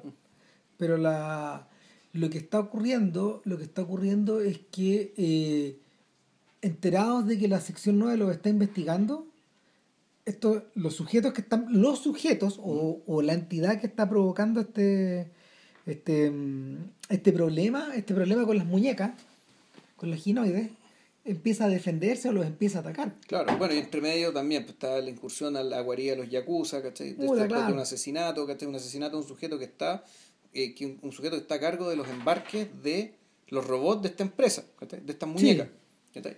Entonces, claro, noir, noir por todas Es partes, noir, trata de blanca. Eh, noir, algunas escenas de ultraviolencia, ¿cachai? Sí. Y, y, y- pero cuando efectivamente se dan cuenta del hackeo, ya, no, ya paró el huevo, tenemos que investigar esta empresa. Y ahí tienen que partir a otra ciudad, A Locus Solus. Locus Solus. Locus Solus se llama el, la ciudad, Sí, eso es lo que entendí. ya. Pero Locus Solus en el fondo eh, es China, Sí, ¿cachai? es China, o sea, el- sí cara raja. porque la, la- ahí la cuestión cambia, ¿cachai? El colorido, la, los desfiles, ¿cachai? Los, los disfraces tradicionales, Los énfasis, Entonces, todas las jugadas. Todo te hace pensar de que, claro, aquí eh, Newport era Japón, era Tokio, era Yokohama o, o- Kioto, cualquier ciudad japonesa. digamos. Claro, pero lo, es- lo es China. Lo que esto otro es China. Estéticamente es China y por todas partes y por dimensiones también. Y, y es raro porque es una especie de ciudad que está un poco fuera de los márgenes de la ley, de cualquier ley. Es una ciudad que básicamente donde, es una, es una ciudad pirata, donde todo opera por sí mismo. Es como llegar a Hong Kong, pero es la idea de un Hong Kong completamente, eh, completamente dado vuelta porque sin eh, Estado. el, entran en la ciudad e inmediatamente ves un conjunto de torres que llegan hasta los cielos Claro. y el tipo les dice nada de esto, nada de esto existe ya eh, esto alguna vez fue un centro de información o de acumulación de información muy importante. Estas torres son el esqueleto de lo que quedó, pero esencialmente lo que estamos viendo es la extensión, ahora las utilizan como memoria de lo que está abajo. Claro. Y, y esta ciudad es como una, esta ciudad es como un puerto USB donde tú weón. Claro, y donde están, donde operan todas las mafias, ¿cachai? De fondo es como un paraíso fiscal, es un paraíso, un paraíso informático, sin control. Entonces, Todo es eh, posible. Todo, cualquier cosa puede pasar. Y, y, tiene, y ahí donde- y, y- y viendo estas ciudades donde empieza uno de estos intercambios de citas, ¿cachai? Y ya llega la weá que el, el piloto dice, ¿saben qué? Siento interrumpirlo. Puta, no. Está muy interesante lo que están conversando, pero ya estamos a punto de llegar. Y solo No, por bueno. ser ustedes, vamos a dar una vuelta para que vienen bien. Y efectivamente dan la vuelta alrededor de una catedral católica, Sí. O sea, neogótica. Una catedral digitalizada, neodigital. claro, eh, gótica, digamos, así, con, con, la, con, los, con los ábsides. Eh, y ahí los dejan caer y ahí ellos se sumergen en esta ciudad. Y se produce una escena bi- bi- bien curiosa donde puta, hay unos niñitos fantasmas, donde, claro, donde ya, como esta ciudad es cualquier cosa, cualquier información, puta, puede ser que está ahí los hologramas conviven con las personas, bueno, ¿cachai? Esto es posible en esta ciudad. En el fondo, eh, uno podría pensar que eh, esta es, vendría a ser la, la gran Babilonia del mundo digital. Eh, y, y en, y en- Puta, hay un momento, hay un Mm. momento de hecho donde, donde da la sensación de que estáis descendiendo a un infierno dantesco. Mm. Donde en el fondo tú vas pasando estos niveles. Claro, pero, y, pero dentro de la misma ciudad, ponte tú, después de que se encuentran con estos niñitos, hace unas preguntas y, se- y, y, y, y Batú se encuentra con un viejo, con un, un viejo informante, un buen bien tránfuga, pero como este es un mundo donde todo es posible, esta ciudad es posible, el escenario cambia completamente y te encontrás con una especie de patio desierto teñido de blanco, Mm. muy de blanco. Y eso, no- y, eso no tiene nada que ver ni con los pasillos dantescos, ni con el gran carnaval que vimos al principio. Que, que, está filmado, está, está animado, perdón, con la misma parsimonia, con la misma, con el mismo ritmo, Exacto. con la misma intensidad que las escenas in- que las escenas personales íntimas de la mayor. O sea, en realidad e- esta presentación de la ciudad china es prácticamente igual y cumple la misma función y está filmada de la misma manera que el interludio, digamos, que como te muestra la ciudad antes de que la mayor, digamos, se sumerja en el agua Claro. a, a bucear, sal- salga del buceo. Entonces, es, eh, en el fondo es una hay una hay una decisión de un poco de estructura ¿cachai? que funciona igual. Una cosa igual. interesante de, de eso es que todos los participantes, todos los participantes están enmascarados. Todos, incluyo los- incluyendo los niños, los viejos, Sí, salvo una que otra persona. claro. Que Porque aparentemente, aparentemente llegaron a un carnaval. Sí. Eso, eso estos eh, un carnaval, más que, más, más que carnaval, digamos, porque ellos- el, el carnaval es un concepto en realidad, por lo que tengo entendido, más bien occidental y derivado, de- derivado del catolicismo, digamos. los judíos no tienen carnavales, tienen, tienen otra cosa. Y, lo- y el Islam tampoco tiene carnaval, No. que yo sepa. Ramadán es otra cosa. Eh, claro, y esto era como un carnaval, pero en realidad era una fiesta, una especie de fiesta donde las calles estaban tomadas por grandes... Era como el carnaval de ríos, eso parecía, pero oriental, en clave oriental y con estética china. Pero, puta, van a buscar a este informante y, y la conversa con este informante es un, en un patio blanco, donde está todo además teñido de blanco y, y, y donde, pucha, la, efectivamente la, se hace visible el hecho de que esta ciudad realmente puede pasar cualquier cosa. Y al conversar con este informante, aquí la, la, la película salta hacia otro lugar ya más inverosímil todavía, que es una especie de escultura metálica que simula un pie simula un, un- un pie biónico, El pie de un titán, weón. pie de un titán, pero biónico, en medio de un lago y una casa que está lejos. Entonces tú no sabes si esto es real o esto ya está, en el fondo todo esto es hackeo. ¿cachai? O todo esto, más que hackeo, es eh, la imaginería mental de estos sujetos ¿cachai? a la hora de meterse en esta ciudad donde todo es posible. El, bueno, a lo, que otro, a, lo, a lo otro que semeja es como a los pies de un coloso, de Sí. estos colosos, de estos colosos de la era griega que en el fondo van perdiendo la Y solamente quedan los pies, pues, claro. bueno, eh, Osimandias. Sí. Es el pie de Osimandias. Del, del, del, de hecho mencionan a Shelley en algún momento. ¿Sí? ¿Sí? Sí, mientras van volando. Ya. Hablan de eso. Es el pie de Osimante. Y. Nada, pues llegan precisamente a la casa y ahí se desata la locura. Porque, porque Kim lo está esperando. O sea, a Kim lo necesitan para poder ingresar a la seguridad del barco. Sí. Si mal no recuerdo. Del barco, porque, porque esta empresa que hace los relojes es tan Trabaja- tránsfuga. Trabaja con Kim. Está- Es tan tránsfuga esta empresa que ni siquiera tiene la oficina y sus instalaciones en un, en tierra firme, ¿cachai? Sino que está ahí en mares internacionales, ¿cachai? Para poder hacer y deshacer. Claro. Y bueno, Kim tiene la clave, pero no es fácil llegar a Kim. Entonces, van penetrando en una mansión que probablemente está digitalizada entera y, y todo en ella eh, lo que tiene lo que lo que tienes ahí alrededor es una especie de ta- son varios tableaux vivants que están como suspendidos o hologramizados o imaginados eh, una niña jugando con un basset hound otra vez Claro, un grupo de gente comiendo, muy elegante, comiendo en un comedor. Claro, eh, el, un grupo de pájaros volando, etc. Hay, hay, hay unos hay unos frescos de pájaros también en una, dentro de una Hay habitación. unos pájaros, pero entonces eh, aquí se, aquí se produce aquí se produce un laberinto un, un laberinto mental, digamos, porque ellos entran, se encuentran con Kim, y Claro. Kim es una especie de cuerpo inerte que está enchufado, Muerto muerto. y, y podrido, con el cerebro podri- podrido y todo, pero es una ilusión. El tipo está, el tipo está haciéndose pasar por muerto. Eh, y entabla un diálogo con Batu, eh, le deja, le deja súper claro que sacarle la información va a ser imposible. Eh, y en eso, en eso no, Nobusa, ¿cómo se llama? Claro. No usa, claro. Claro, Nobusa, Nobusa, se, Nobusa, eh, Nobusa se pone a mirar adentro de. eh, o sea, descubre, descubre, en un la biblioteca. descubre en la biblioteca un pequeño gabinete de donde emerge una versión en miniatura de la misma casa. la misma casa. Y se produce, se produce el Y efecto. ahí empieza la puesta en abismo. Claro. En el fondo que empieza la historia de nuevo. O sea, Vuelven a los pies del titán. entonces vuelven a entrar a la casa, Esta vez Kim eh, se repite todo, digamos. pero eh, con detalles. con detalles. Por ejemplo, la niña que jugaba con el Basset Hound y que tenía a su disposición una suerte de abecedario de juguete, Claro, lo- lo- donde estaba dicha la palabra, en, en hebreo la palabra verdad, Emeth, sí. claro, ahora es la palabra muerte. Emeth, exacto. Med, Y arriba antes aparecía un ángel, ahora aparecía una gaviota. Ponte, empiezan a cambiar detalles. claro. Y cuando llegan a la habitación, Kim ya no es Kim, es Nobusa, el Nobusa, Cyborg. que está conectado, convertido en cyborg, y empieza la conversa de nuevo, y la cuestión vuelve a empezar. Y se acelera todo, y todo se distorsiona, y tú dices, concha tu madre. ¿Hasta dónde vamos a llegar? O sea, ¿qué es esto? O sea, eh, exacto, ¿hasta dónde va a llegar? ¿Cómo termina esto? Y aquí tú estás tan perdido. Como, Ellos. como ellos. Como lo que tú crees que está pasando, que ellos están perdidos, que en el fondo los hicieron entrar en un laberinto. Y un laberinto del que aparentemente no hay salida. No, en forma inadvertida. Son Mm. las trampas de Kim. Ahora, en último término se revela todo, eh, como, como todo buen laberinto, es bien vulgar finalmente la, la, la puesta en abismo, es bien vulgar la trampa, es bien vulgar la, el recurso. Pese a lo bella que es la, Sí. la escena, pues, muy bonita, eh, el, el, quien es vulgar realmente es Kim. Kim es vulgar, sí.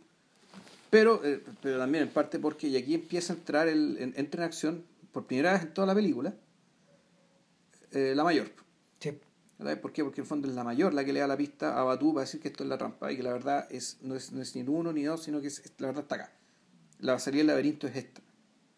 Y además se produce lo otro, es que... eh, eh, ah, no, la, la, la, y la cosa explota además cuando ah, se produce la, el bombardeo. Lo que, no, pero eso, es lo Eso que- es parte de la no, trampa eso es también. parte de la trampa también, es, es parte ya de la pesadilla donde está integrado el propio Batú. Todo, Mm. to- primero en la de Nobusa, después en la de Batú, ¿cachai? Ahí van. Y eh, atrapado, atrapado en este juego, finalmente otro Juan confiesa. nomás. Claro. Y Empieza y se pone al servicio de... Y, y listo. Y, se- y ahí, y ahí viene la escena tipo Matrix, digamos, la gran escena de acción. no, o sea, bueno, pero, pero antes de eso viene, viene la escena bajo el mar donde, donde a Batú le ocurre lo mismo que a la mayor. Claro, empieza él, a- él está buceando y empieza a decir, me está gustando esta buena. Claro, y, y claro, y una especie de tiburón digital lo está llevando, de, de- de tiburón cibernético lo está llevando a, a este a esta suerte de enorme Una ciudad factoría Este- flotante. exacto y desde un bote desde un bote de, de- desde un yate lo están monitoreando los otros humanos digamos está, está aquí impreso con con Nobusa Con y- Nobusa metiendo los datos y violando la- las claves de seguridad para que permita que eh, Batú descubra qué carajo pasa acá. y el ¿cómo se llama? El- lo que ocurre acá, lo que ocurre acá es que eh, pasan dos cosas. Uno, y, y lo advierten los subtítulos, ¿Mm? eh, esta escena, esta escena y los diálogos que siguen están todos hablados en chino, ¿dice? ¿Ya? Toda esa escena está hablada en chino. y, es, y en el fondo la, es, es el instante donde, donde los servicios de seguridad que nunca vemos, que vemos como unas, unos, unos monos que, que muy básicos que como que intercambian algún diálogo, Claro. pero finalmente se están refiriendo a, su, a sus contrapartes en, en el inland, en la tierra firme, eh, Batu se convierte en un virus. Sí. Lo interpretan como un virus. Ni siquiera como un humano, ni siquiera Como como un robot, Terminator, claro. como un robot, como no, esta es un virus, loco. Y empiezan a subir los firewalls. Y, y la idea, la idea de Batu es desquiciada, es meterse al corazón de la máquina para poder resetearla desde ahí eh, o para hacer algo más arriesgado, que en el fondo es, es desconectarla y permitir que esto quede en el aire un poco. Hombre, lo que tienen que saber es qué pasa, o sea, por qué, qué pasa con estos robots que están generando esta empresa, que están cometiendo estos crímenes. En el fondo esa es la explicación, ese es el.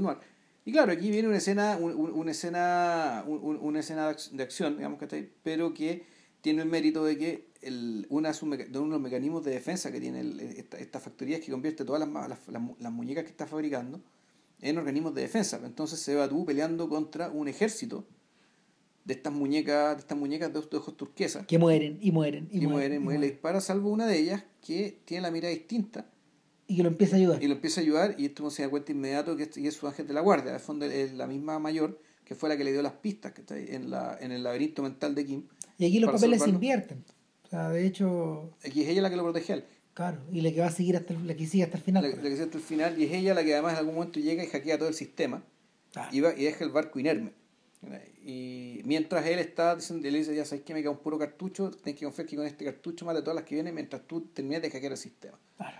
Y entonces por eso uno podría pensar que esta película eh, vendría a ser la primera de muchas misiones, ¿cachai? Donde van a, donde deberían, eh, deberían combinarse, digamos, que las fortalezas de Bueno, uno y otro. entiendo que hay dos más, pero ya no están hechas por Ochi.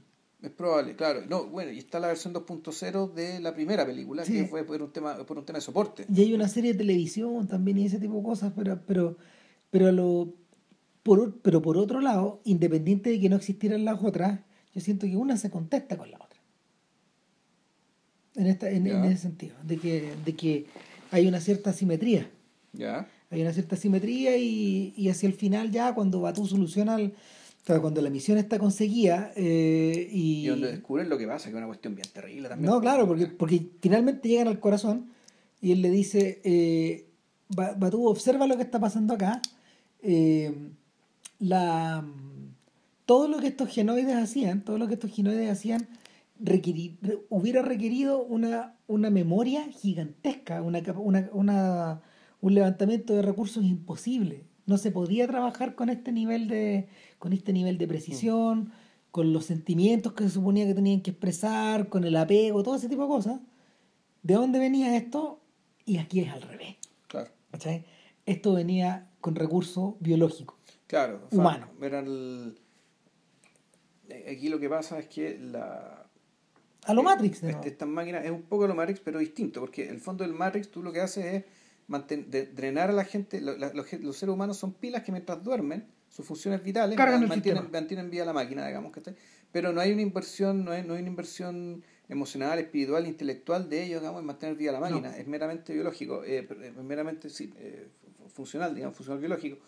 Aquí lo que hay es que la y eso es interesante, que los, los espíritus humanos son en cierto sentido digitalizados, ¿cachai? son destruidos ¿cachai? a través del uso eh, para ser digitalizados e imbuidos en estos robots.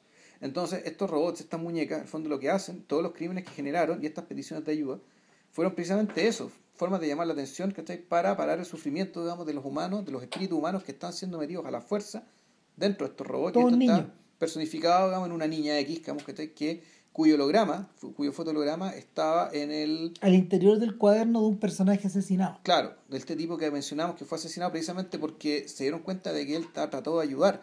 ¿cachai? Ah, Salió una crisis de conciencia y trató de ayudar a estos niños que estaban siendo eh, convertidos a la fuerza, aniquilados, digamos, sus espíritus a través de ser inoculados en robots. ¿cachai? Ahora, lo interesante es que la, eh, estas almas humanas se- son digitalizadas y tienen un valor de uso limitado, no pueden ser replicadas in- infinitamente. A la O sea, quinta. A la quinta o sexta digamos, se, deterioran al punto que son destruidas. O sea, son- las Ah. almas de estos niños son destruidas. Pero a partir de una digitalización ¿cachai? que naturalmente para alimentar una cadena de producción ya, muy costosa y muy lucrativa. Entonces, claro, aquí... El, es un sweatshop. Es un sweatshop, exactamente, el equivalente a un sweatshop de espíritu. Digamos. Pero lo que es completamente, para mí llamativo, es el concepto de cómo digitalizas un espíritu humano. Mm. Entonces se, se convierte en ceros y uno o en algo parecido que tú puedes inocular a una máquina. Claro, porque lo, que le ocurría lo que le ocurría al Puppet Master finalmente era un poco al revés.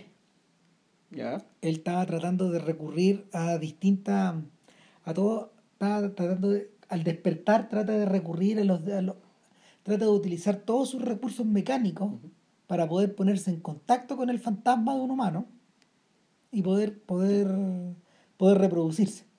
Claro, si aquí, aquí lo que tenemos, en realidad aquí nos estamos volviendo a cierta corriente de, como de pensamiento e investigación que, eh, que vino antes del romanticismo, creo yo, que venía antes del romanticismo. ¿Hacen mención de eso? Claro, o sea, el, el, y, por eso el epígrafe del, el, epígrafe del libro es una cita de Villiers, de, Villiers Adam. De, la, de la Eva Futura. Claro, y que dice que si que si todos los, los, pensamientos, todo, todo lo que es un ser humano, digamos, se puede reducir a fenómenos orgánicos, y esos fenómenos orgánicos, por lo tanto esos fenómenos orgánicos son, pueden ser replicados con tecnología, entonces la alma humana no, no hay tal.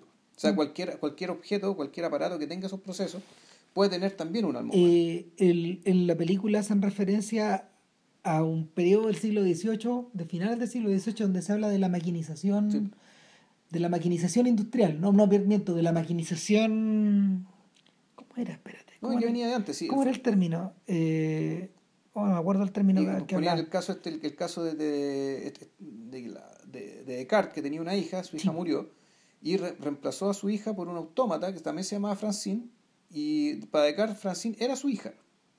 O sea, el, el fondo, el, y la, la, la, Silvia Federici, digamos, en el libro este sobre, el, sobre Caligán y la bruja y sobre el fondo la, la penalización del, amor, del aborto, digamos, decía que buena parte de la penalización del aborto también tenía que ver con la concepción de que el cuerpo humano ya era entendido como una fábrica de otros cuerpos humanos, y que el cuerpo, y, que, por lo tanto el, el, primer androide que existió en realidad ya era el cuerpo humano considerado como como una, como una máquina, digamos, ¿cachai? de la cual generaba ciertos productos. En este caso, otros cuerpos humanos. El concepto, ahora me acordé, el concepto es de maquinización ilustrada.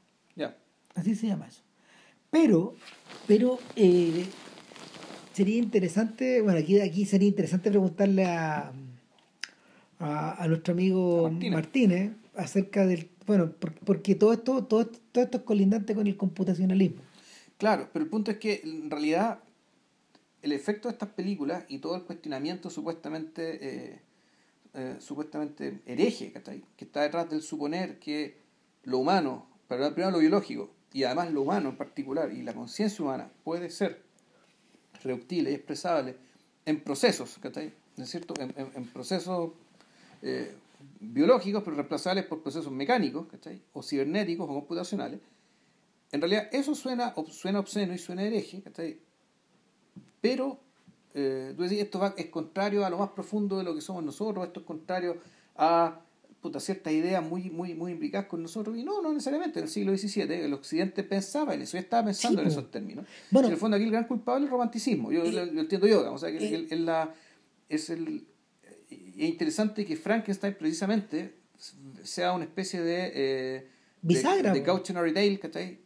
Hecho con, con, con espíritu romántico, con ánimo romántico en respuesta a esto bajo el supuesto de que en realidad pues, el ser humano es único, que, de que, y, que, que, además es una obra de arte y una obra de arte por lo tanto no reproducible, que, tiene, que se le atribuye al humano, digamos, o se le reatribuye al humano eh, ciertas características divinas, o sea, se, se, re, se rediviniza, digamos, al humano, en respuesta a esta otra corriente de pensamiento y de acción que, eh, que Occidente sí tuvo y el cual no, sabíamos, no, no, no sabemos mucho, porque básicamente seguimos viendo la zona del romanticismo, creo yo, y, el, y, el, y, estas películas, al fondo, están respondiendo a eso.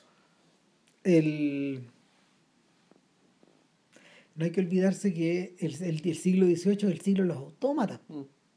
de la fascinación, de, de la fascinación de reyes, de científicos, de nobles por estos huevones que jugaban ajedrez, que escribían, que...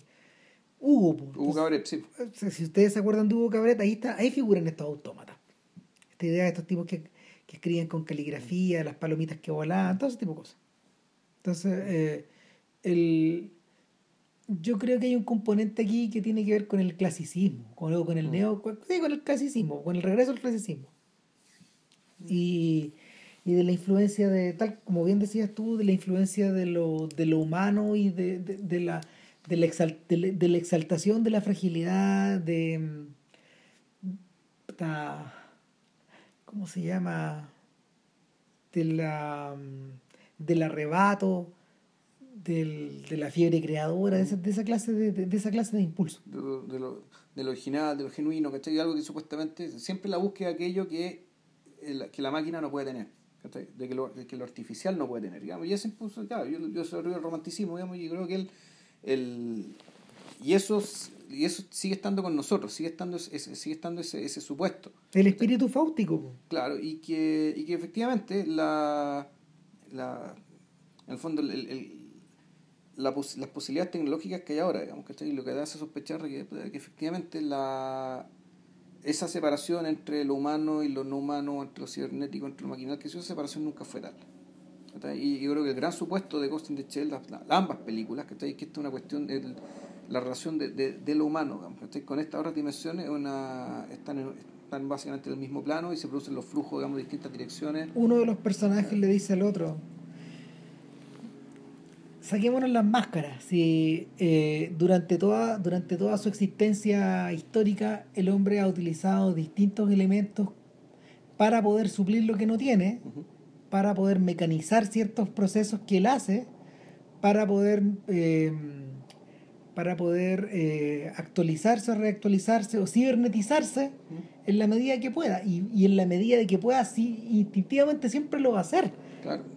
Y, y, y inversamente, llegado a cierto momento, eh, eh, los aparatos, los androides, los ginoides, también lo van a hacer. Claro, en el, en el, y que ese es el terreno del hombre bicentenario yeah. de, de Asimov. Enfrentado a esta idea, Asimov propone la propone el impulso contrario. Yeah.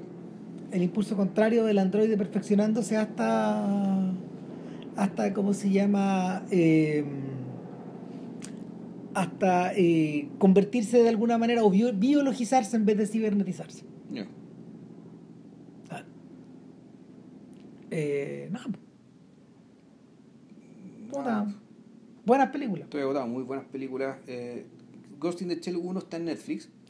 Sí. La otra está en Netflix, pero Estados Unidos. O sea, si quieren pirate verla ahí, cambiarse país, no sé. Eh, si no, y si no se la baja. Si no se la baja, no, también no es tan, no es tan difícil encontrarla traten de bajarla en buena calidad porque lo van a agradecer. Sí. Es muy bonita. No, es bellísima película.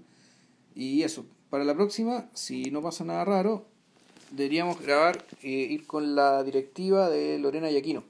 Sí. Torrens, película documental chileno del año pasado, eh, 2017, ¿no? Sí, sí, 2017. Que se va a estrenar ahora en, en, en se, cartelera. Se va a estrenar ahora en cartelera en el marco de, de los documentales de Miradoc. Es el primero de, de la serie este año.